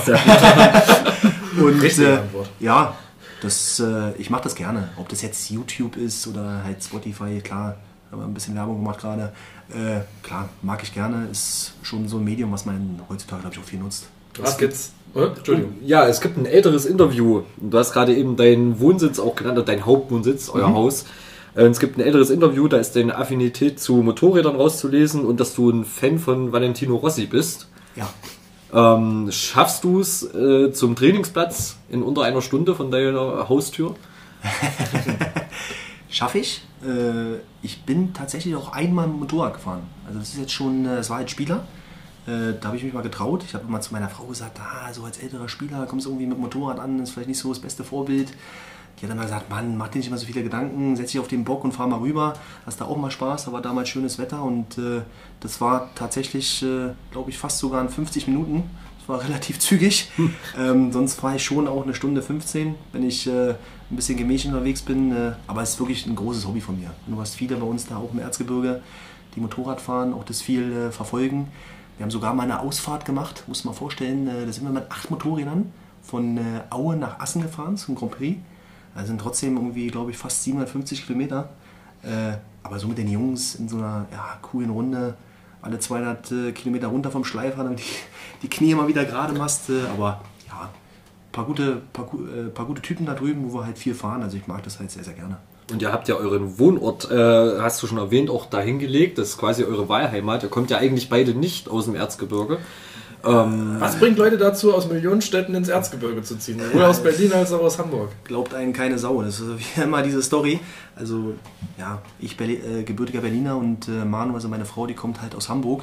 Wir haben wirklich äh, in diesem kleinen Kaff, wo es ja nichts gibt, außer den Fußballverein, Erzgebirge Aue, dann ist da noch ein McDonalds und Netto, aber dann ist auch Feierabend, äh, haben wir das Haus gebaut, aber wir haben uns äh, ja, da wohlgefühlt. Jetzt sind wir ja auch schon ein bisschen älter, ne? waren ja auch viel unterwegs in Hamburg, haben ja alles mitgenommen. Ähm, von daher ist es okay. Also wir haben da unseren, unseren Ruhepool gefunden, ähm, schöpfen da viel Kraft raus und äh, fühlen uns sehr, sehr wohl. Und wie umgeht ihr die Sprachbarriere? Das ist schwierig. Also das, äh, weißt du, was das Krasse ist? Dass meine, dass meine Tochter, die ist natürlich jetzt im Erzgebirge geboren, ne? und die fängt jetzt mit äh, diesen ganzen Dingen natürlich auch an.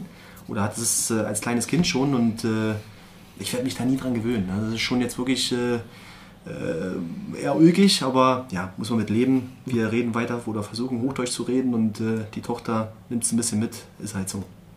Okay. Zum Erzgebirge fallen mir eigentlich nur noch Schwibbögen ein, die es da ganz oft gibt. Weil letztens mal durch Aue durchgefahren, das war schon krass. Ähm, genau, jetzt haben wir noch nicht über dich als Spieler bisher gesprochen. Nur ganz kurz vorhin, am Anfang hast du mal was erzählt vom Marzahner SV. Dann hast du beim damaligen FC Berlin oder beim BFC gespielt, Borussia Mönchengladbach, HSV, Vikings Stavanger, Erzgebirge Aue und Karl Zeiss Jena. Ähm, du bist aus Berlin an Niederrhein gewechselt. Was waren da die Gründe dafür? Liegt ja doch einiges an räumlicher Distanz dazwischen. Warum nicht bei einem größeren Berliner Verein, sondern dann Borussia Mönchengladbach? Ich glaube, das war mein Vater. Der hat so ein bisschen immer so äh, diese ganze Geschichte halt im Blick gehabt. Der hat immer fest an mich geglaubt. Äh, viele haben äh, nicht an mich geglaubt im Laufe meiner Karriere, aber er auf jeden Fall. Und äh, er hat das so ein bisschen eingefädelt, hat gesagt, hier, pass auf, du musst raus aus diesem Berliner Raum, irgendwie was anderes machen. Und es war letztendlich schon auch die richtige Entscheidung. Es war natürlich nicht ganz einfach. Ne? Also es äh, lief äh, im Grunde halt dann auch äh, als Profi überhaupt nicht. Ne? Ich bin da, sag ich mal, als äh, Jugendlicher hingewechselt. Ich war 17 Jahre alt, ne? von zu Hause weg. War schon jetzt äh, nicht ohne äh, zwei Jahre in der A-Jugend, da war das alles noch top. Aber dann bin ich in den Männerbereich gekommen. Übrigens Hans Meyer, Cheftrainer, also so schließt sich der Kreis. Ne? Die Welt im Fußball ist sehr, sehr klein. Ähm, ja, Und der hat mich auch erstmal in die zweite Mannschaft gesteckt. Ne? Da ist natürlich erstmal schon auch viel ähm, in dir selber ja, passiert. So auf Deutsch gesagt, scheiße, hat er dich runtergesteckt, ne? irgendwie nur sechs Wochen oben mittrainiert. Dann bist du auf einmal in der Oberliga. Das war damals äh, die zweite Mannschaft, äh, hat nur äh, in der Klasse gespielt, aber ich hatte sehr, sehr gute Trainer. Und zwar damals Holger Fach und äh, Norbert Meyer. Und ich habe das dann im Nachhinein immer so als meine Ausbildung gesehen, ne? weil die haben mich echt fit gemacht, haben mir Selbstvertrauen gegeben und äh, mich, glaube ich, auch so für die nächsten Schritte dann vorbereitet. Von daher war das schon, schon ganz okay. Aber eingefädelt, also schuld daran ist äh, dann doch Papa gewesen. Ne? das ist mal eine ganz andere Antwort auf jeden Fall als sonst. Und dann ging es ja weiter äh, schon an die Elbe zum HSV. Mhm. Und äh, da bist du ja so richtig eigentlich von der Regionalliga in die Champions League durchgestartet. Und äh, wie blickst du denn auf deine HSV-Zeit explizit zurück? Das war übrigens auch der Vater, weil äh, ich wollte eigentlich schon aufhören mit Fußball. Weil ich bin so ein bisschen drei Jahre in dieser Oberliga da rumgerannt. Du musst dir mal vorstellen, ich habe glaube ich 51 Spiele gemacht. Das ist im Grunde gar nichts. Ne? In drei Jahren auch viele äh, nicht von Beginn an und äh, ich hatte mich schon ein bisschen so mm, auf den Weg eingeebnet, komm, dann fängst du halt mit einer Ausbildung an oder machst mal ein Studium. Ich hatte damals noch in Gladbach äh, mein Abi gemacht gehabt, also die Möglichkeit wäre ja offen gewesen. Aber da kam der Vater wieder ins Spiel. Ne? Der hat gesagt, komm, wir müssen noch mal einmal irgendwie was probieren. Äh, dann hat er im Grunde ein Probetraining eingerührt beim äh, HSV in der zweiten Mannschaft. Die haben damals in der Regionalliga gespielt. Da habe ich zum Vater auch gesagt, ey, jetzt mal ganz ernsthaft, äh, ganz ernsthaft. Ne? Also irgendwie in der Oberliga kann ich mich nicht durchsetzen und du schickst mich jetzt zum Probetraining noch eine Liga höher. Ähm, aber da wieder zu dem äh, Punkt, der hat einfach halt brutal an mich geglaubt. Ne? Und äh, das ist damals auch gut gegangen. Äh, Thomas Doll war Trainer, hat mich dann auch genommen es war auch so ein bisschen, äh, ist mir so ein Satz hängen geblieben, was er zu mir gesagt hatte, hey, du bist so ein BFC-Spieler, er war ja selber auch beim BFC, da hat er wahrscheinlich irgendwie im Kopf ein gutes Gefühl gehabt und äh, ja, mich dann letztendlich verpflichtet. Und auf einmal ging dann zehn Monate äh, der Wahnsinn erstmal so richtig los. Ne? Weil oben war Klaus Topmüller Trainer, ist dann äh, entlassen worden und äh, Dolly ist dann hochgerutscht. Er ruft er mich montags an und sagt, ja, kommst ganz normal hier montags zu den Profis zum Training. Ne? So, ja, ja, ist kein Problem. Komm gerne, freue ich mich. Ne? Trainieren eine Woche mit. Und letztendlich äh, haben wir Samstag dann äh, die Besprechung. Wir waren in Dortmund, auswärts. Äh, und der schreibt mich da irgendwie vorne ran. Also hat mir keinen Ton gesagt gehabt. Und so ging das so ein bisschen los. Also äh, das war schon irre. Wenn ich auch äh, rückblickend gucke, in der Regionalliga haben wir, sag ich mal, so vor 80 Zuschauern gespielt. Ne? Also bei den Heimspielen, klar, auswärts war auch ein bisschen mehr los. Ähm, da ist damals noch, glaube ich, so Dynamo Dresden und so drin gewesen. Da waren auch ein paar Zuschauer da, aber so dieser Alltag waren 80 Zuschauer zu Hause. Ne? Und dann dieses Bundesligaspiel auf einmal 80.000. Da geht natürlich schon der Stift. Ne? Und das war halt schon Wahnsinn. Äh, bin ich ihm auch unendlich dankbar. Also klar, man hat ihn auch mal im Laufe der Zeit nochmal äh, getroffen und so ein bisschen Abstand auch mal echt mal Danke gesagt. Ne? Dass man so die Chance dann einfach kriegt, dass da einer auch einer glaubt. Das war schon, war schon cool. Jetzt hattest du dann ja auch. Ähm die Chance beim HSV international dich unter Beweis zu stellen im UI Cup, im UEFA Cup, in der Champions League. UI Cup übrigens ein Wettbewerb, schade, dass es den nicht mehr gibt. Das war früher nach der Schule immer ganz geil heimzukommen dann liefen um 14 Uhr irgendwelche Spiele, irgendwelche rumänischen Mannschaften gegen irgendwelche deutschen Mannschaften. War schon ganz lustig. An welche internationalen Spiele erinnerst du dich am meisten und warum? Wir hatten mal ein äh, Spiel in Porto, das war auch ein Champions League Spiel. Da äh, hat er mich dann damals auch eingewechselt. Wir haben das Ding halt wirklich 4-1 äh, verloren. Aber ich kann mich erinnern, das müsst ihr euch mal vorstellen, ich meine, wir Deutschen, wir sind ja immer so straight, gerade hinaus, Tunnelblick, Messer zwischen den Zähne und äh, die Jungs von Porto, da kam der Torwart rein, der hieß, glaube ich, Chelton und äh, der hatte eine Gitarre in der Hand. Der ist mit einer Gitarre in der Hand in die Kabine reingelaufen, die haben dort gesungen. Da waren damals auch Spieler wie Keresma, Pepe, Bruno Alves, also wirklich, sag ich mal, auch Stars. Ähm, ja, und ich war damals einfach froh, dass ich eingewechselt wurde, weil es war halt mein erstes Champions League-Spiel ähm, stand da mit den Jungs irgendwie auf dem Platz. Äh, also es war schon besonders, ne? auch mit den, ja, mit dieser Geschichte, wie die da halt reingelaufen sind. Und äh, ich kann mich auch noch an eine Szene erinnern. Wir waren dann abends äh, im Hotel beim Essen. Ähm, ja, haben 4-1 verloren. Das war irgendwie eigentlich war alles Kacke, ne? auf Deutsch gesagt. Und der Trainer kam zu mir, ich meine, es war mein Regionalliga-Trainer, ne? der mich halt mitgenommen hatte und hat mich so in den Arm genommen und gesagt, hey Claire, hast du heute dein erstes Champions League-Spiel gemacht. Ne? Und das äh, ja, war irgendwie groß. Das hat irgendwie, irgendwie Größe gezeigt, dass er das halt zu mir gesagt hat. Und äh, guck mal, das ist jetzt noch Jahre später einfach auch bei mir hängen geblieben. spricht auf jeden Fall für die Situation an sich und auch diese Situation mit der Gitarre. Wenn ich mir heute vorstelle, Manuel Neuer geht in die Bayern-Kabine mit Gitarre und die singen irgendwie, klingt das sehr surreal. Kann ich mir nicht ganz vorstellen. Absolut. Nach deiner HSV-Station eigentlich ein sehr, sehr interessanter, äh, eine interessante Bewegung, die du dann vollzogen hast. Du bist nach Stavanger gegangen.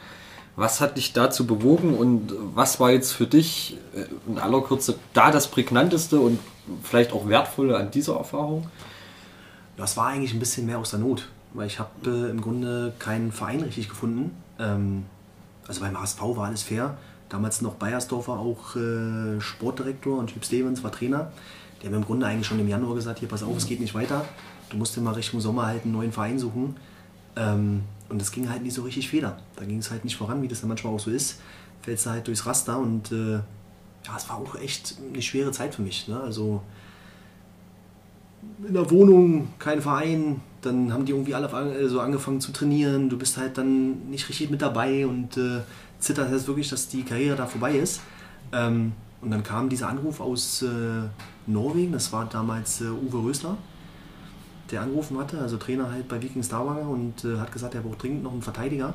Hat mit Dolly sich auch mal kurz gesprochen oder kurz geschlossen, äh, dass es passen würde und äh, dann ging das ganz, ganz schnell. Ne? Dann warst du auf einmal da, bist rübergeflogen, ähm, Familie mit, äh, ja, und warst auf einmal in dieser, in dieser norwegischen Liga. Es war schon sehr interessant, es war irgendwie alles anders. Also selbst wenn es nur von Hamburg aus, äh, ich glaube 750, 800 Kilometer Luftlinie waren, war es natürlich eine ganz andere Mentalität, ne? andere Leute, andere Sprache, war schon sehr, sehr interessant. Bin ich auch dankbar für, dass man mal so ein Jahr irgendwie mitgenommen hat. Ähm, was prägnant war, du bist da irgendwie, äh, also zu jedem Auswärtsspiel bist du geflogen. Ne? Also wir haben uns dann eigentlich immer so wie in Anführungsstrichen in der Champions League am Flughafen getroffen und haben halt da diese äh, ganzen Feinde abgeklappert. Äh, ich glaube, einmal sind wir, also selbst nach Bergen, das war nur 200 Kilometer von äh, Stavanger entfernt, sind wir halt rübergeflogen mit so einer Propellermaschine. Weil wenn du da gefahren wärst, da äh, hättest du sechs oder sieben Stunden im Bus gesessen, weil du im Grunde drei Fähren hättest mitnehmen müssen. Ne? Und das war da halt schon sehr, sehr speziell. Aber äh, mega interessant. Auch mal so ein Spiel gehabt oben in Trümsö. Das ist fast bei den Lofoten. Da waren wir halt ewig unterwegs. Auf so einem kleinen Kunstrasenplatz gespielt. Meter hoch, der äh, Schnee, sag ich mal, aufgetürmt, äh, zur Seite geschoben. Es war schon spannend. Also wirklich äh, äh, interessante Leute kennengelernt, äh, interessante Mentalität. Also war schon, war schon eine coole Zeit. Jetzt ist es ja wirklich bei dir in deiner Fußballerbiografie so, dass es von Hamburg nach Stavanger ging, also von einem Ort, wo es regnet, zu einem Ort, wo es schneit und dann ins Erzgebirge, wo es schneit und regnet. Wie kam denn das zustande, dass du dann bei Erzgebirge Aue gelandet bist? Im Grunde war das Zufall, ne? weil Uwe hat zu mir damals gesagt, äh, pass auf, wir verlängern deinen Vertrag. Ähm, ich hätte noch zwei Jahre unterschreiben können, was ich auch gerne gemacht hätte, aber äh, meine Frau, der ging es einfach nicht gut. Ne? Die war dort alleine. Wir hatten halt wenig soziale Kontakte. Ihr müsst euch das vorstellen. Also Norwegen, die sind teilweise 21 oder 22 und haben schon drei Kinder. Ich meine, was sollen sie denn auch anderes machen? Ne? Es ist halt immer dunkel und äh, wenig zu tun. Keiner, was passiert, so, ja. Also machen die halt viele Kinder und äh, damit waren die natürlich auch beschäftigt ne? mit ihren Familien. Und wir hatten halt wenig soziale Kontakte. Ich meine, für mich war es einfach. Ich hatte die Jungs, die Kabine, die Flüge mit den Propellermaschinen, das war alles in Ordnung. Aber meine Frau wollte einfach nach Hause. Ne? Und dann haben wir ähm, das einfach riskiert, ohne, sag ich mal, einen Vertrag in der Tasche, äh, Tasche zu haben, halt zurück. Und dann kam, also ist heute interessant, äh, wieder der Anruf äh, von einem, ja, jemanden, der mit dem Verein hier zu tun hat, nämlich Heiko Weber. Der hat mich damals angerufen und hat gesagt, äh, hier pass auf, ich bin in Aue, ich brauche hier einen guten Verteidiger, bei uns äh, läuft es nicht so richtig. Äh, und so kam dieses Gespräch zustande und auch ganz schnell der Vertrag. Und dann war es ja auch eine relativ lange Zeit. Ich meine, sieben Jahre ist schon, ist schon jetzt ein Brett eigentlich drin. In der heutigen Zeit auf jeden Fall, ja, wenn man sich überlegt, ne, dass dann alle zwei, drei Jahre doch gewechselt wird, relativ oft. Ne? Ja, und äh, in Aue hast du ja dann, so wie man hört, auch ein gutes Verhältnis zur Anhängerschaft aufgebaut, warst da wirklich gern gesehener Mensch und das ist wohl auch nach wie vor noch so, äh, dass du da sehr gern gesehen bist. Wie kam das? Hast du da Wert drauf gelegt oder war das vielleicht deine Art zu spielen oder neben dem Platz zu agieren, die dich geöffnet hat den, den Anhängern gegenüber oder? Das war eigentlich im Grunde, ich meine, wir sind dort angekommen, die Leute sind dort, äh, ja, es sind, also es sind ganz einfache Leute, aber ich bin das halt auch. Ne? Ich bin halt ein ganz einfacher Mensch. Ich komme aus Marzahn, aus dem Block. Also ich habe äh, null Allüren und äh, wir haben uns da einfach wohlgefühlt. Ne? Und ich glaube, in Aue, so wie das auch in Jena ist, wenn du dich auf dem Platz zerreißt, wenn du Gas gibst, äh, dann verzeihen sie dir auch viele Fehler oder Dinge, die du halt mal nicht so richtig machst. Äh, ja, und letztendlich ist es halt ein 18.000 äh, Seelendorf. Ne? Also ich hatte es ja vorhin schon mal äh, gesagt, da ist ja nicht viel. Ne? Und du äh, triffst halt viele Leute wieder. Und ich habe das eigentlich genossen, ne? dass man auch beim Einkaufen im Edeka triffst du halt bei den einen oder anderen, dann quatscht du mal, Mensch, was war denn da los letzte Woche, warum lief denn das nicht so richtig? Und da hast du, sag ich mal, schon äh, eine gewisse Nähe auch zu den Fans oder zu den Leuten drumherum und äh, mir hat das eigentlich immer Spaß gemacht. Ne? Das ist ja jetzt auch dann so gewachsen. 2008 bin ich nach äh, Aue hin, dass wir 2012 sogar ein Haus da bauen. Ne? Das ist schon jetzt irgendwo auch ein Statement äh, fühlen uns auch immer noch wohl und werden da auch bleiben. Also das passt schon. Ne? Es war auch eine, eine, tolle Zeit. Stehst du irgendwann an der Seitenlinie dort unter dem Grüßos Helge Levenhardt? Oder? Das weiß ich nicht. Das ist auch gar nicht so mein Ziel, ähm, weil ich mich äh, hier, wo ich jetzt aktuell bin, sehr, sehr wohl fühle und äh, ja, ich hier tolle Bedingungen habe und mich entwickeln kann. Von daher schiebe ich das äh, ganz weit weg. Man weiß sowieso nicht so richtig, was in diesem Trainergeschäft alles passiert. Ich bin ja erstmal auch sehr dankbar, dass ich das machen kann. Bin jetzt, glaube ich, nicht so unbedingt äh, hinterher zu sagen, ich muss mal irgendwo, keine Ahnung, äh, fällt mir jetzt nicht anders ein, ein Saarbrücken-Trainer sein, ein Osnabrück-Trainer sein, irgendwie da auch rumziehen wie so ein Zigeuner in Anführungsstrichen. Das will ich eigentlich nicht, ne? weil ich mich äh, hier wohlfühle, weil ich die Nähe zu meiner Familie habe und doch irgendwo meine Tochter auch äh, aufwachsen sehe. Ähm, und man hier vielleicht irgendwie auch was äh, erreichen kann. Ich meine, wir sind aktuell leider nur in der Regionalliga. Ich meine, ihr habt andere Ziele, wir haben andere Ziele. Wir wollen irgendwo, sag ich mal, auch äh, mal was anderes erreichen. Und es wird halt nicht von heute auf morgen gehen. Auch wenn ich gerade gesagt habe, Platz 1. Ähm, das kann natürlich schon sein, dass das irgendwo ein Prozess ist und äh, den mit begleiten zu können, macht extrem viel Spaß. Ja. Bevor wir vielleicht auf die, also oder uns etwas intensiver der Zeit nach der aktiven Karriere widmen, ähm, letztlich war ja die aktive Station von dir auch noch der FC Karl Zeiss Jena. Und was hat dich damals bewogen, äh, ausgerechnet hierher zu kommen? Äh, und ja, wahrscheinlich schon in dem Wissen, dass es deine letzte Station ist. Mhm. Ja, ich war steinalt, ne? ich war 34, also eigentlich war es vorbei. Und äh, es war für mich gerade ein brutal schwerer Moment, weil wir sind mit Aue halt abgestiegen aus der zweiten Liga. Ähm, keinen Vertrag mehr bekommen und so wollte ich einfach nicht aufhören. Also so wollte ich nicht sagen, pass auf, ich höre, also hängen die Dinger so an Nagel. Ähm, das ist Ende im Gelände und äh, es ging mir auch echt mies in der Zeit. Ne? Warst halt äh, wieder irgendwo so äh, in dieser Findungsphase, passiert jetzt noch was, passiert nichts mehr. Meine Frau hat damals gesagt, komm, wir, wir hauen jetzt ab. Wir fliegen jetzt irgendwie nach Mallorca und äh, kriegen erstmal die Birne frei. Da war das ja alles noch machbar. Ne? Heutzutage ist es ja schwieriger, mal irgendwo hinzufahren. Ähm, und das Krasse war, wo wir auf dem Hinweg waren, am Flughafen, hat mich Lutz Lindemann angerufen. Und hat eigentlich nur einen Satz gesagt. Er hat angerufen, hat gesagt, ja, hier ist Lutz Lindemann, ich habe eine Frage, kannst du dir vorstellen, nächste Saison für Kassasina zu spielen? Und da wollte ich gerade antworten. Und dann hat er gesagt, also antworten brauchst du jetzt nicht. Weil ich hatte ihm gesagt, ich bin gerade am Flughafen, wir fliegen in Urlaub. Dann hat er gesagt, hast du genug Zeit darüber nachzudenken und äh, hast du deine Aufgabe. Ne? Und daran erinnere ich mich eigentlich sehr, sehr gerne, weil äh, wir natürlich dann auch viel Zeit hatten im Urlaub äh, mit der Frau dann zu sprechen und äh, das mal so ein bisschen durchzugehen. Und äh, ja, das hat sich dann relativ schnell rauskristallisiert, dass ich da echt Feuer und Flamme war. Ne? Weil irgendwo, sag ich mal, trotzdem mit 34 da irgendwie ein Verein ist, äh, der dich haben will, der Bock auf dich hat, der da auch über dieses Alter so ein bisschen äh, hinweg sieht. Und ja, das ist mal so das, was ich auch erzähle. Ne? Also ich bin dann auch hierher gekommen das haben mich alle mit offenen Armen halt äh, empfangen. Uwe, Uwe Dern, unser Mannschaftsleiter, der hat mir halt meine 15 hingelegt, die ich halt jahrelang in, in Aue hatte und es war schon irgendwie besonders. Ne? Da hat man auch äh, echt, eine, ja, echt eine Bindung aufgebaut zu vielen Leuten. Auch wenn es nur zwei Jahre waren, ne? aber die Zeit war so intensiv, dann auch mit diesem Aufstieg. Also es äh, kam mir eigentlich fast auch vor wie sieben Jahre, wie ich äh, vorher in Aue war. Es war schon ja, eine, eine Hammerzeit und äh, ich denke da so gern äh, dran zurück, dass wir es auch äh, so letztendlich geschafft haben. Weil ich sage euch, ich war so aufgeregt. Das, kann man gar nicht beschreiben, auch bei diesen letzten beiden Spielen. Ne? Du hast in deiner Karriere alles erlebt. Ne? Du warst dann äh, zum Schluss 36 und bist einfach sowas von richtig krass aufgeregt vor diesen beiden Relegationsspielen und äh, dass wir das dann so hingebogen haben, ist natürlich für mich auch dann der perfekte Abgang gewesen, weil ich wusste vorm Spiel, dass ich aufhöre, weil ich hey, habe mich hineingehört, habe halt gemerkt, hey, ich komme den Bock oder wer da alles äh, rumgelaufen ist, halt einfach nicht mehr, hinter, äh, nicht mehr hinterher. Die waren halt 18, also auch in diesen Trainingseinheiten, das war halt so brutal schwierig. Ähm, von daher ist es ja nochmal ein höherer Druck, wenn du weißt, danach hörst du auf. Ne? Und wenn wir das halt nicht geschafft hätten, also das äh, wahrscheinlich hätte ich noch irgendwie ein Jahr angehangen. Also von daher bin ich froh, dass es so war und es war einfach der krönende Abschluss. Und äh, da gibt es dann auch irgendwie ja, emotional so eine heftige Bindung zu dem Verein. Das ist schon äh, wirklich was Besonderes. Das ist einfach nicht nur auch so dahingesagt, das ist einfach so. Stichwort hinterherkommen. Erinnerst du dich noch an das Tackling in der, ich glaube, 95. Minute im Rückspiel gegen Viktoria Köln?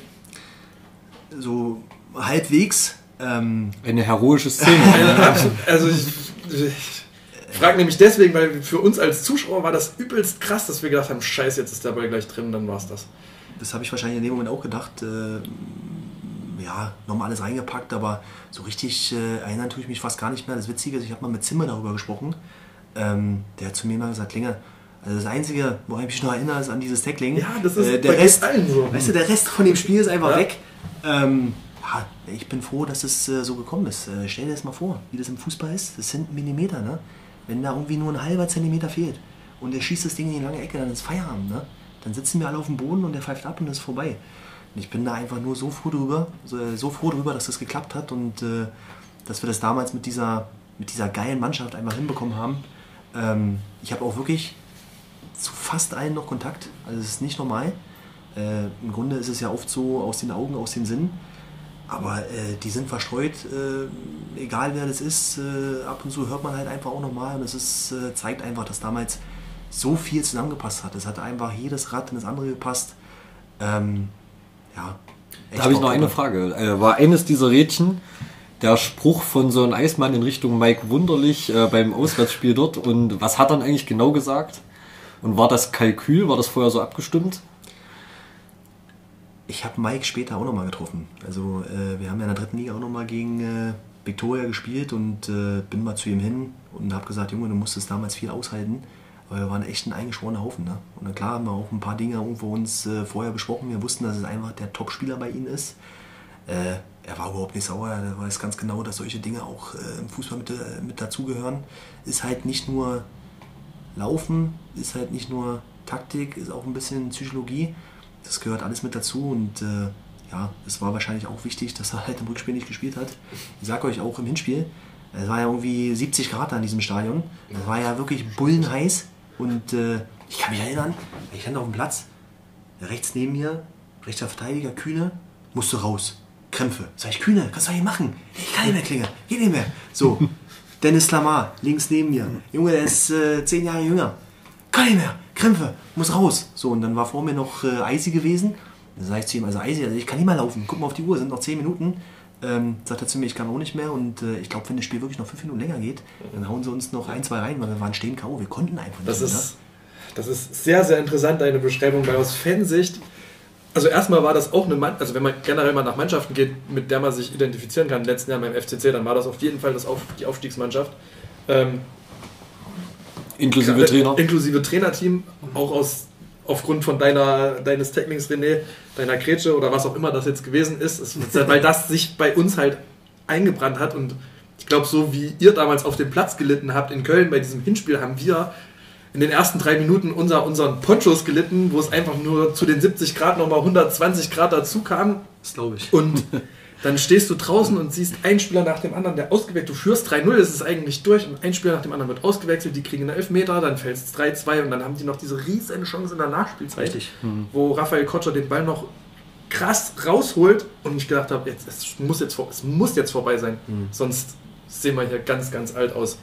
Aber auf jeden Fall krass, ich glaube, für dich das wahrscheinlich passende Karriereende mit dem Aufstieg beim FCC. Ja. Wenn du gesagt hast, in Aue mit Abstieg, so hörst du nicht auf. Nee, so wollte es nicht aufhören. Ich habe auch mal dieses Bild im Kopf, äh, oben auf der Tribüne mit der Shampoosflasche, dann stehen wir da alle als Truppe und äh, feiern. Ja, es war schon besonders und äh, wir sind äh, damals auch wirklich halt äh, eigentlich im Grunde als geschlossenes Team nach Mallorca gefahren, wie die Fußball, wie die Fußballjungs es immer so machen, aber es sind halt auch einfach alle mitgefahren. Ne? Es war halt einfach eine brutale Truppe. Es hat äh, mega viel Spaß gemacht, äh, die auch ja, zu führen, zu begleiten. Und es ist nicht umsonst so, dass du halt noch auch zu den Jungs Kontakt hast. Es ist schon ein Stück Magie auch da drin, muss man einfach Auf so jeden sagen. Fall interessant und ja, klingt wirklich nach sehr viel Fußballromantik in der heutigen Ja. Zeit, ja nicht alltäglich. Ne? Lass uns trotzdem in Anbetracht der Uhrzeit auch mal so ein bisschen noch auf dein, deine Zeit nach der aktiven Spielerkarriere äh, eingehen. Du hast mal in einem Interview gesagt, du hast 100 verschiedene Pläne im Kopf, was du nach deiner Fußballerkarriere machen würdest. Nun bist du im Fußball treu geblieben und wir fragen uns, was lief denn schief, dass deine anderen Pläne nicht liefen. Ja, es war im Grunde Klaus Berger. Also Klaus hat mich angerufen, ähm, so ein ähnlicher Anruf halt wie mit Lutz, ähm, dass er äh, gefragt hat, hier, oder kannst du dir das vorstellen, als Co-Trainer zu arbeiten? Ja, das hat dann auch nicht lange gedauert, weil es war einfach Jena.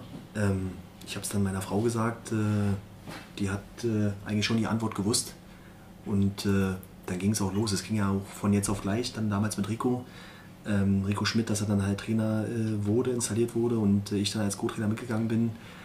Ja, einfach auch wieder brutale Dankbarkeit, dass es dann so gekommen ist, dass du den Weg auch äh, gehen kannst.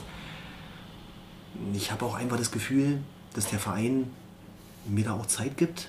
Ähm, das ist, glaube ich, auch selten, dass du dich äh, ja, einfach entwickelst, dass du deine Trainerscheine machst, dass du dich äh, ja, dann einfach um diesen Weg kümmerst und äh, ist schon also ich finde es einfach nicht, nicht üblich ne? und auch nicht normal. Ähm, finde ich schon eine besondere Sache, dass da äh, so, so hinter einem gestanden wird und ja, ich werde mein Bestes geben. Macht mir unheimlich viel Spaß, gerade die Arbeit mit den Jungs. Manchmal bist du im Kopf selber halt noch ein Spieler. Ähm, das äh, kann Fluch und Segen zugleich sein, ähm, wenn du dich in die Jungs hineinversetzt. Äh, aber ja, es ist eine absolut interessante, geile Arbeit. Ganz aus der Kalten kam es dann nicht für dich als Trainer zu arbeiten. Hast ja vorher in Lössnitz schon mal ein bisschen dich darauf vorbereiten können. Was genau hat dir das in Lössnitz gegeben? Die erste Trainererfahrung, die du dort machen konntest. Ja, der erste Tag war ein bisschen schwierig, ähm, weil die Jungs waren kaum vom Platz runter. Da sind sie rein ins Casino, wieder raus. Es war warm, haben ein Bier in der Hand gehabt, haben eine Zigarette in der Hand gehabt und das war natürlich erstmal schon ein sehr, sehr ungewohntes Bild, ne? weil du ja schon irgendwie aus diesen ganzen äh, professionellen Strukturen kamst, wie man das so äh, nennen will. Und äh, aber letztendlich, äh, es waren einfach ja, geile zwei Jahre. Super Jungs dort gehabt. Ähm, tolle Zeit. Ja. Es war halt wirklich so, wir haben dreimal trainiert, die Jungs waren normal arbeiten, dann haben sie sich halt, äh, oder wir haben uns abends zum Training getroffen. Äh, man hat auch noch zusammengesessen, das war auch ein Stück weit äh, Fußballromantik dort im Lösnitztal. Hatten auch äh, ja, ein paar echt coole Spieler halt abgeliefert. Ähm, viele Leute drumherum, die sich auf Deutsch gesagt einen Arsch aufgerissen haben ne? für, die, für die Spieler und äh, ja, bin dort gerne ab und zu auch nochmal, guck mal zu. Hast du noch so deine, deine Leute, die da auch wieder triffst, macht immer Spaß. Du hast ja schon in deiner Zeit dann hier etliche Positionen ausgefüllt. Co-Trainer, Interims-Cheftrainer, Teamchef. Welche Ambitionen hast du persönlich oder äh, lässt du dich eher treiben oder willst du als Co-Trainer alt werden? Nein, ich glaube nicht. Ich glaube schon, dass ich irgendwann auch, äh, sag ich mal, diese Cheftrainerposition äh, einnehmen, machen, je nachdem, wie du es nennen willst, äh, äh, ja, tun möchte. Und äh, ich glaube, das ist schon noch ein langer Weg, ne? weil du brauchst halt einfach auch diese Ausbildung. Das dauert halt im Grunde auch. Ähm, ich bin ja dort halt schon relativ lange reingerutscht, weil es war auf einmal erst dieser Interimstrainer. Ich meine, äh, wir haben vier Monate zusammen gearbeitet. Auf einmal warst du dann aus der kalten äh, Interimstrainer.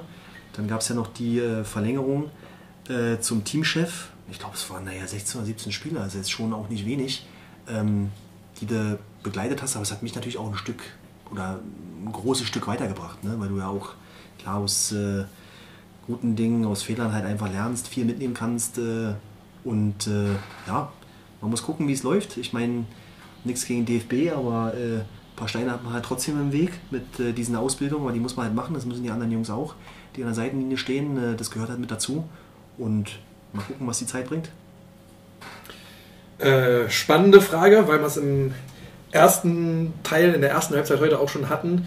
und du jetzt am Sonntag auch auf ihn getroffen bist, wie sehr vermisst du Kenny Verhöhne und wie war eure Zusammenarbeit eigentlich, während ihr beide mehr oder weniger Cheftrainer gewesen seid in der Drittligasaison mhm. 1920? Also ich muss sagen, ich habe mit Kenny kein Problem. Also Kenny hat, glaube ich, schon hier auch einen sehr schweren Stand. Ne? Ähm, ist natürlich jetzt äh, auch vieles schiefgelaufen und äh, ich war damals äh, erstmal sehr überrascht, dass er gesagt hat, äh, er gibt seinen Fußballlehrerschein hin für jemanden, der aktuell eigentlich nur eine B-Lizenz ist, äh, B-Lizenz hat. Und ich konnte mir gar nicht so richtig vorstellen, dass das funktioniert. Ne? Wir haben uns dann aber auch mal zusammengesetzt, haben gesprochen, wie es ablaufen könnte und äh, haben dann, glaube ich, auch schon sehr harmonisch zusammengearbeitet. Ähm, ich will jetzt nicht sagen, dass ich da einen guten äh, Einfluss auf Kenny hatte, weil Kenny ist schon auch so ein Alpha-Tier. Ne?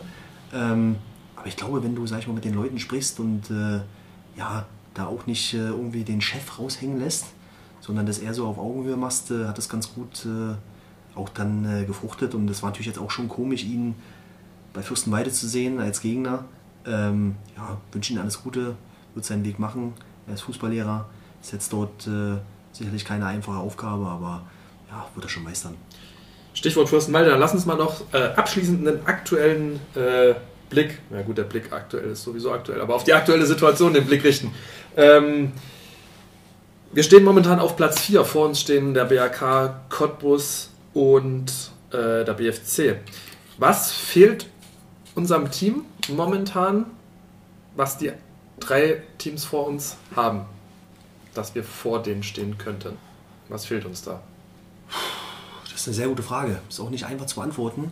Ähm, vielleicht noch dieser, dieser kleine Funke. Ne? Also wenn ich jetzt so den BFC sehe oder auch äh, ja, BRK, ich glaube, die haben äh, schon sehr, sehr viel Blut geleckt. Ne?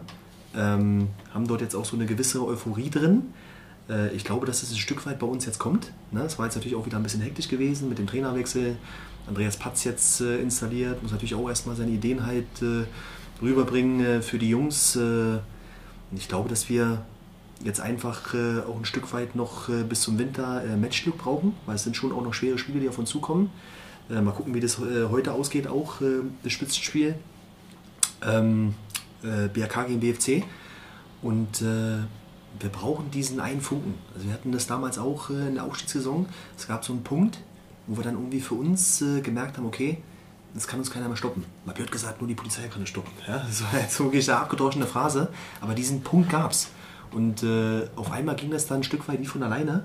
Äh, und das fehlt uns halt noch. Ne? Das äh, klappt natürlich aktuell nicht so richtig. Also wir müssen schon auch äh, ja, brutal dafür arbeiten und äh, ja, machen ja auch noch zu viele Fehler. Da müssen wir halt viele abstellen, aber ähm, der Funke fehlt und den müssen wir halt noch hinkriegen. Ähm, lass uns mal ganz kurz von diesen Regionalliga-Konkurrenten eine Liga höher gehen, vielleicht sogar auch zwei Ligen höher gehen. Erzgebirge Aue, der HFC, FSV Zwickau, das sind alles Vereine, die es geschafft haben, sich im Profifußball zu etablieren, die gewisse Strukturen aufgebaut haben. Ähm, auch der FCC hatte die Chance, sich in der dritten Liga zu etablieren, hat es nicht geschafft. Warum? Warum haben das die anderen geschafft und wir nicht? Auch schwer zu beantworten. Ich kann es immer nur so ein bisschen äh, von äh, Aues Sicht halt äh, sagen, weil ich meine, der Club oder das äh, Stadion ist irgendwie, sag ich mal, keine Ahnung, vielleicht äh, Luftlinie einen Kilometer von meinem Haus entfernt. Kriegst natürlich schon viel mit, weil es einfach ein Kaffee ist. Es ist halt ein Dorf. Ne? Da redet jeder mit jedem. Du kennst natürlich jetzt auch den einen oder anderen Spieler dort drüben noch. Also ich habe klar noch äh, Kontakt zu Jan Hoscheid zum Beispiel, ist ein guter Freund von mir, der dort äh, ein alteingesessener Profi ist, aber das ist vielleicht auch so ein Stichwort. Ne? Ich meine, der ist jetzt schon Jahre da. Ne? Ich bin damals 2008 mit ihm gekommen, dann ist er irgendwann mal weggegangen ist aber wieder dort gelandet. Ne? Und dann guckt ihr auch mal jetzt den aktuellen Trainer an, äh, Mark Hense, der glaube ich sein letztes Hemd für diesen Verein gibt. Ne? Das ist auch ein Spieler, mit dem ich zusammen noch gespielt habe, der auch 2008 zum Verein gekommen ist. Ähm, das kann vielleicht so ein bisschen äh, das Erfolgsrezept sein, ne? dass du halt irgendwie Kontinuität Kontinuität hast, Spieler vielleicht lange hältst, auch äh, Trainer, Umfeld, Helge Leonard ne, ist jemand, äh, der jetzt seit Jahren dort äh, agiert und äh, auch sein letztes Hemd für den Verein gibt. Ähm, und das ist, glaube ich, schon eine Sache, die wir hier ja, reinbringen müssen. Ne? Auch wenn mal vielleicht was nicht so gut läuft, dass man trotzdem daran festhält, trotzdem weiterarbeitet, einfach diesen Weg geht und dann halt vielleicht äh, nachher dann wieder auch zu den Vereinen äh, zugehören, die dann ein bisschen gefestigter sind. Welche Rolle für, diese, für diesen Weg Oder gerade für diesen Weg spielt aus deiner Sicht Nachwuchsarbeit? Ja. Auch vor deinem eigenen Werdegang als Hintergrund? Ja, brutal viel. Ich meine, ich bin äh, im Grunde ja auch in Hamburg äh, Profi geworden äh, aus der zweiten Mannschaft, ne? sag ich mal so aus dem eigenen Stall. Ich habe so viele Spieler gesehen, äh, die aus äh, der A-Jugend rauskamen, äh, bei verschiedenen Vereinen, die dann halt einen brutalen Weg gemacht haben. Ähm, ja, und das muss man äh, einfach fördern. Ne? Wir haben jetzt äh, das zum Beispiel auch mal gesehen mit dem Elias Rosner, äh, der beim Debütspiel von Andreas Patz halt äh, eingewechselt wurde gegen BFC. Das tut dem Jungen noch gut. Ne? Und äh, gerade wenn jetzt auch mal so ein Spieler äh, reinkommt in der ersten Mannschaft, der halt ja, zum Kader der A-Jugend gehört, das sehen doch die anderen auch. Das sehen doch die ganzen anderen Mitspieler von ihm in der A-Jugend, das sehen die Jungs in der B-Jugend, das sehen die Jungs in der C-Jugend. Das gibt doch irgendwie einen Ruck in so einem Verein. Und äh, wenn die Jungs ihre Leistung bringen und äh, ja, da steht dir noch nichts im Wege, die auch mal reinzuschmeißen. Ne, Das muss ja nicht von Beginn an sein, aber mal langsam äh, rantasten. Ja, auch äh, Silas Hagemann ist jetzt mal äh, äh, eingewechselt worden, Patrick Scheler, die brennen doch drauf, die Jungs. Das beantwortet deine Frage, glaube ich, relativ gut, oder? Das beantwortet meine Frage sehr gut und ähm, vielleicht auch vor dem Hintergrund, also du hast jetzt selbst oft von, es muss nicht gleich auf Anhieb alles klappen, es wäre gut, wenn wir Kontinuität drin haben in der Mannschaft, im Umfeld und so weiter und so fort. Dann kann man ja jetzt trotzdem ketzerisch fragen, warum ist das in letzter Zeit nicht unbedingt so gelungen? Wir hatten im Sommer ähm, ein paar Abgänge, die gerade in der Anhängerschaft jetzt mit einem, ja, mit einem komischen äh, Geschmack rüberkamen. Erster Linie Ecki, äh, Kröschi, okay, hat persönliche Gründe gehabt, ist völlig in Ordnung. Auch Dominik Bock, das sind ja eigentlich Leute mit Steigeruch, die aber eben nicht mal diese ganz jungen Burschen sind, sondern die vielleicht auch so ein bisschen Informationen und Erfahrungen weitergeben können und für solche jungen Spieler greifbarer sind als erfahrenere von externen. Und ähm, das ist vielleicht so ein bisschen ein Gedanke, den wir auch hier in diesem Podcast immer vertreten. Wir sind so ein bisschen der Auffassung, dass das noch mehr forciert werden müsste. So ist eigentlich mal die gestandenen Spieler mit Steigeruch müssen die Jungen ranführen, bestenfalls auch mit Steigeruch. Es geht natürlich nicht ohne externe Verstärkung. Man will ja auch eine sportliche Entwicklung sehen und die gelingt nicht immer nur mit dem eigenen. Aber das ist sowas, was wir uns tatsächlich auch sehr wünschen. Und ich, ich höre eigentlich, dass du das genauso siehst. Ja, ne, absolut. Ich glaube, man muss auch vieles einfach kritisch hinterfragen. Ne?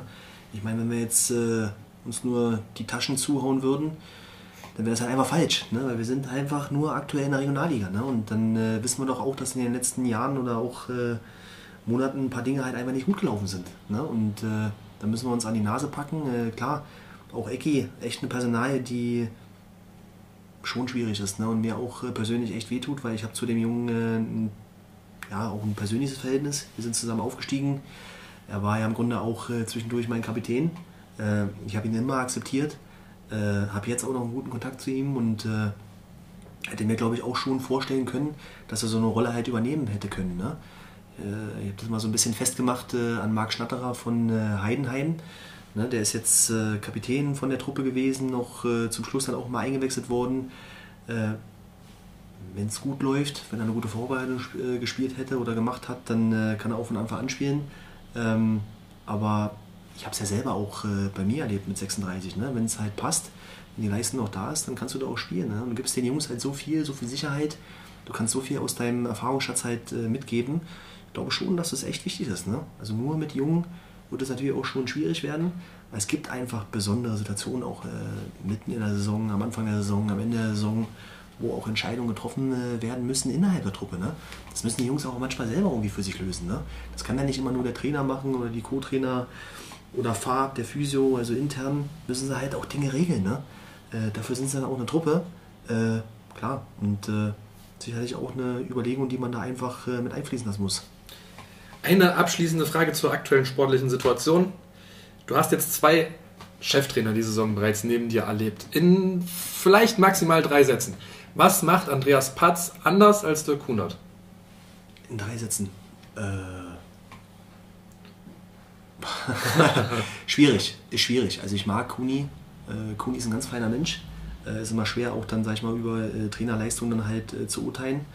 Ähm, um es jetzt mal nur auf Patzer runterzubrechen, sehr akribisch, ähm, fachlich sehr fit ähm, und glaube ich auch echt ein guter Typ, hat einen guten Draht zu den Jungs, Und ja, ich versuche ihn mit allem, was ich habe, zu unterstützen und dass wir gemeinsam ja, hoffentlich bis zum Winter jetzt noch, bis zum Christbaum, gute Ergebnisse einfahren. Okay, dann sind wir quasi am Ende. Bleibt Ähm, uns äh, Dankbarkeit zu zeigen Ja. und in welcher Form das äh, wird Johannes wieder selbst moderieren. Natürlich, wie immer. Äh, Dankbarkeit, René, du siehst ja schon den schicken Schal, der vor dir liegt. Das ist unser Podcast-Schal. Es ist jetzt dein Schal. Stark, danke. Der gehört jetzt dir ganz alleine und wir würden dich noch bitten, auf unserem allgemeinen Podcast-Schal zu unterschreiben, wo schon alle vor dir, die hier zu Gast waren, auch unterschrieben haben. Äh, warte mal, ich guck mal, welcher Stift hier schreibt. Das schreiben beide. Das hat man noch nie. Ja. Ja, magisch. Ähm, während René Klingbeil unterschreibt, bleibt mir noch Dank an euch zu richten, wobei ich eigentlich auch noch gerne fragen würde, René, wen sollten wir denn mal hier als Podcast-Gast einladen, deiner Meinung nach, aus dem FCC? Denn der Traudel? Der war schon da. Also der ist halt, äh, siehst du, das habe ich mir schon gedacht. War bei Weil er es der einfach drauf hat. vorletzte Ausgabe. Weil er es drauf hat. Wer könnten noch kommen? Na, Uwe Dern hat, glaube ich, äh, viel zu erzählen. Ne? Der äh, kennt ja nur alle Geschichten Hat wahrlich viel zu erzählen. Ja. von, von, von, von, von allen. Sicherlich auch interessant. Vielleicht auch mal sowas wie äh, Farb, Mhm. unseren Physio. Ne? Sehr energischer Typ. Ne? Der hat das Messer zwischen den Zähne. ja, sowas in die Richtung. Oder vielleicht auch mal äh, den einen oder anderen Spieler. Ne? Könnte auch mal interessant sein. Basti Stritze würde mir da einfallen. Ne? Mit denen hat wir, glaube ich, auch viel Spaß. Ich mache eine Liste. Ne? Okay, alles klar. René, vielen, vielen Dank. Ja, vielen Ähm, Dank. Ich danke euch. Ne? Auch an euch, liebe Zuhörerinnen und Zuhörer, vielen Dank. Äh, Wir hoffen, ihr hattet dieses Mal wieder ganz, ganz viel Spaß mit dem Spieltag Nummer 9. Der letzte Spieltag dieses Jahr. Wir hören uns erst in 2022 wieder. So sieht's aus. Ich bedanke mich auch, auch nochmal bei dir, René. Danke auch bei dir, Johannes. Du hast das heute wirklich gut gemacht. Danke ausnahmsweise mal, gell? Du Genau. auch, wie Danke, immer. danke. Ja, Konstanz danke. halt, Kontinuität. Ähm, ja, ziehen wir es nicht in die Länge. Ja, kommt alle gut ins neue Jahr und wir hören uns. Genau, bis dann. Tschüssi. Macht's gut.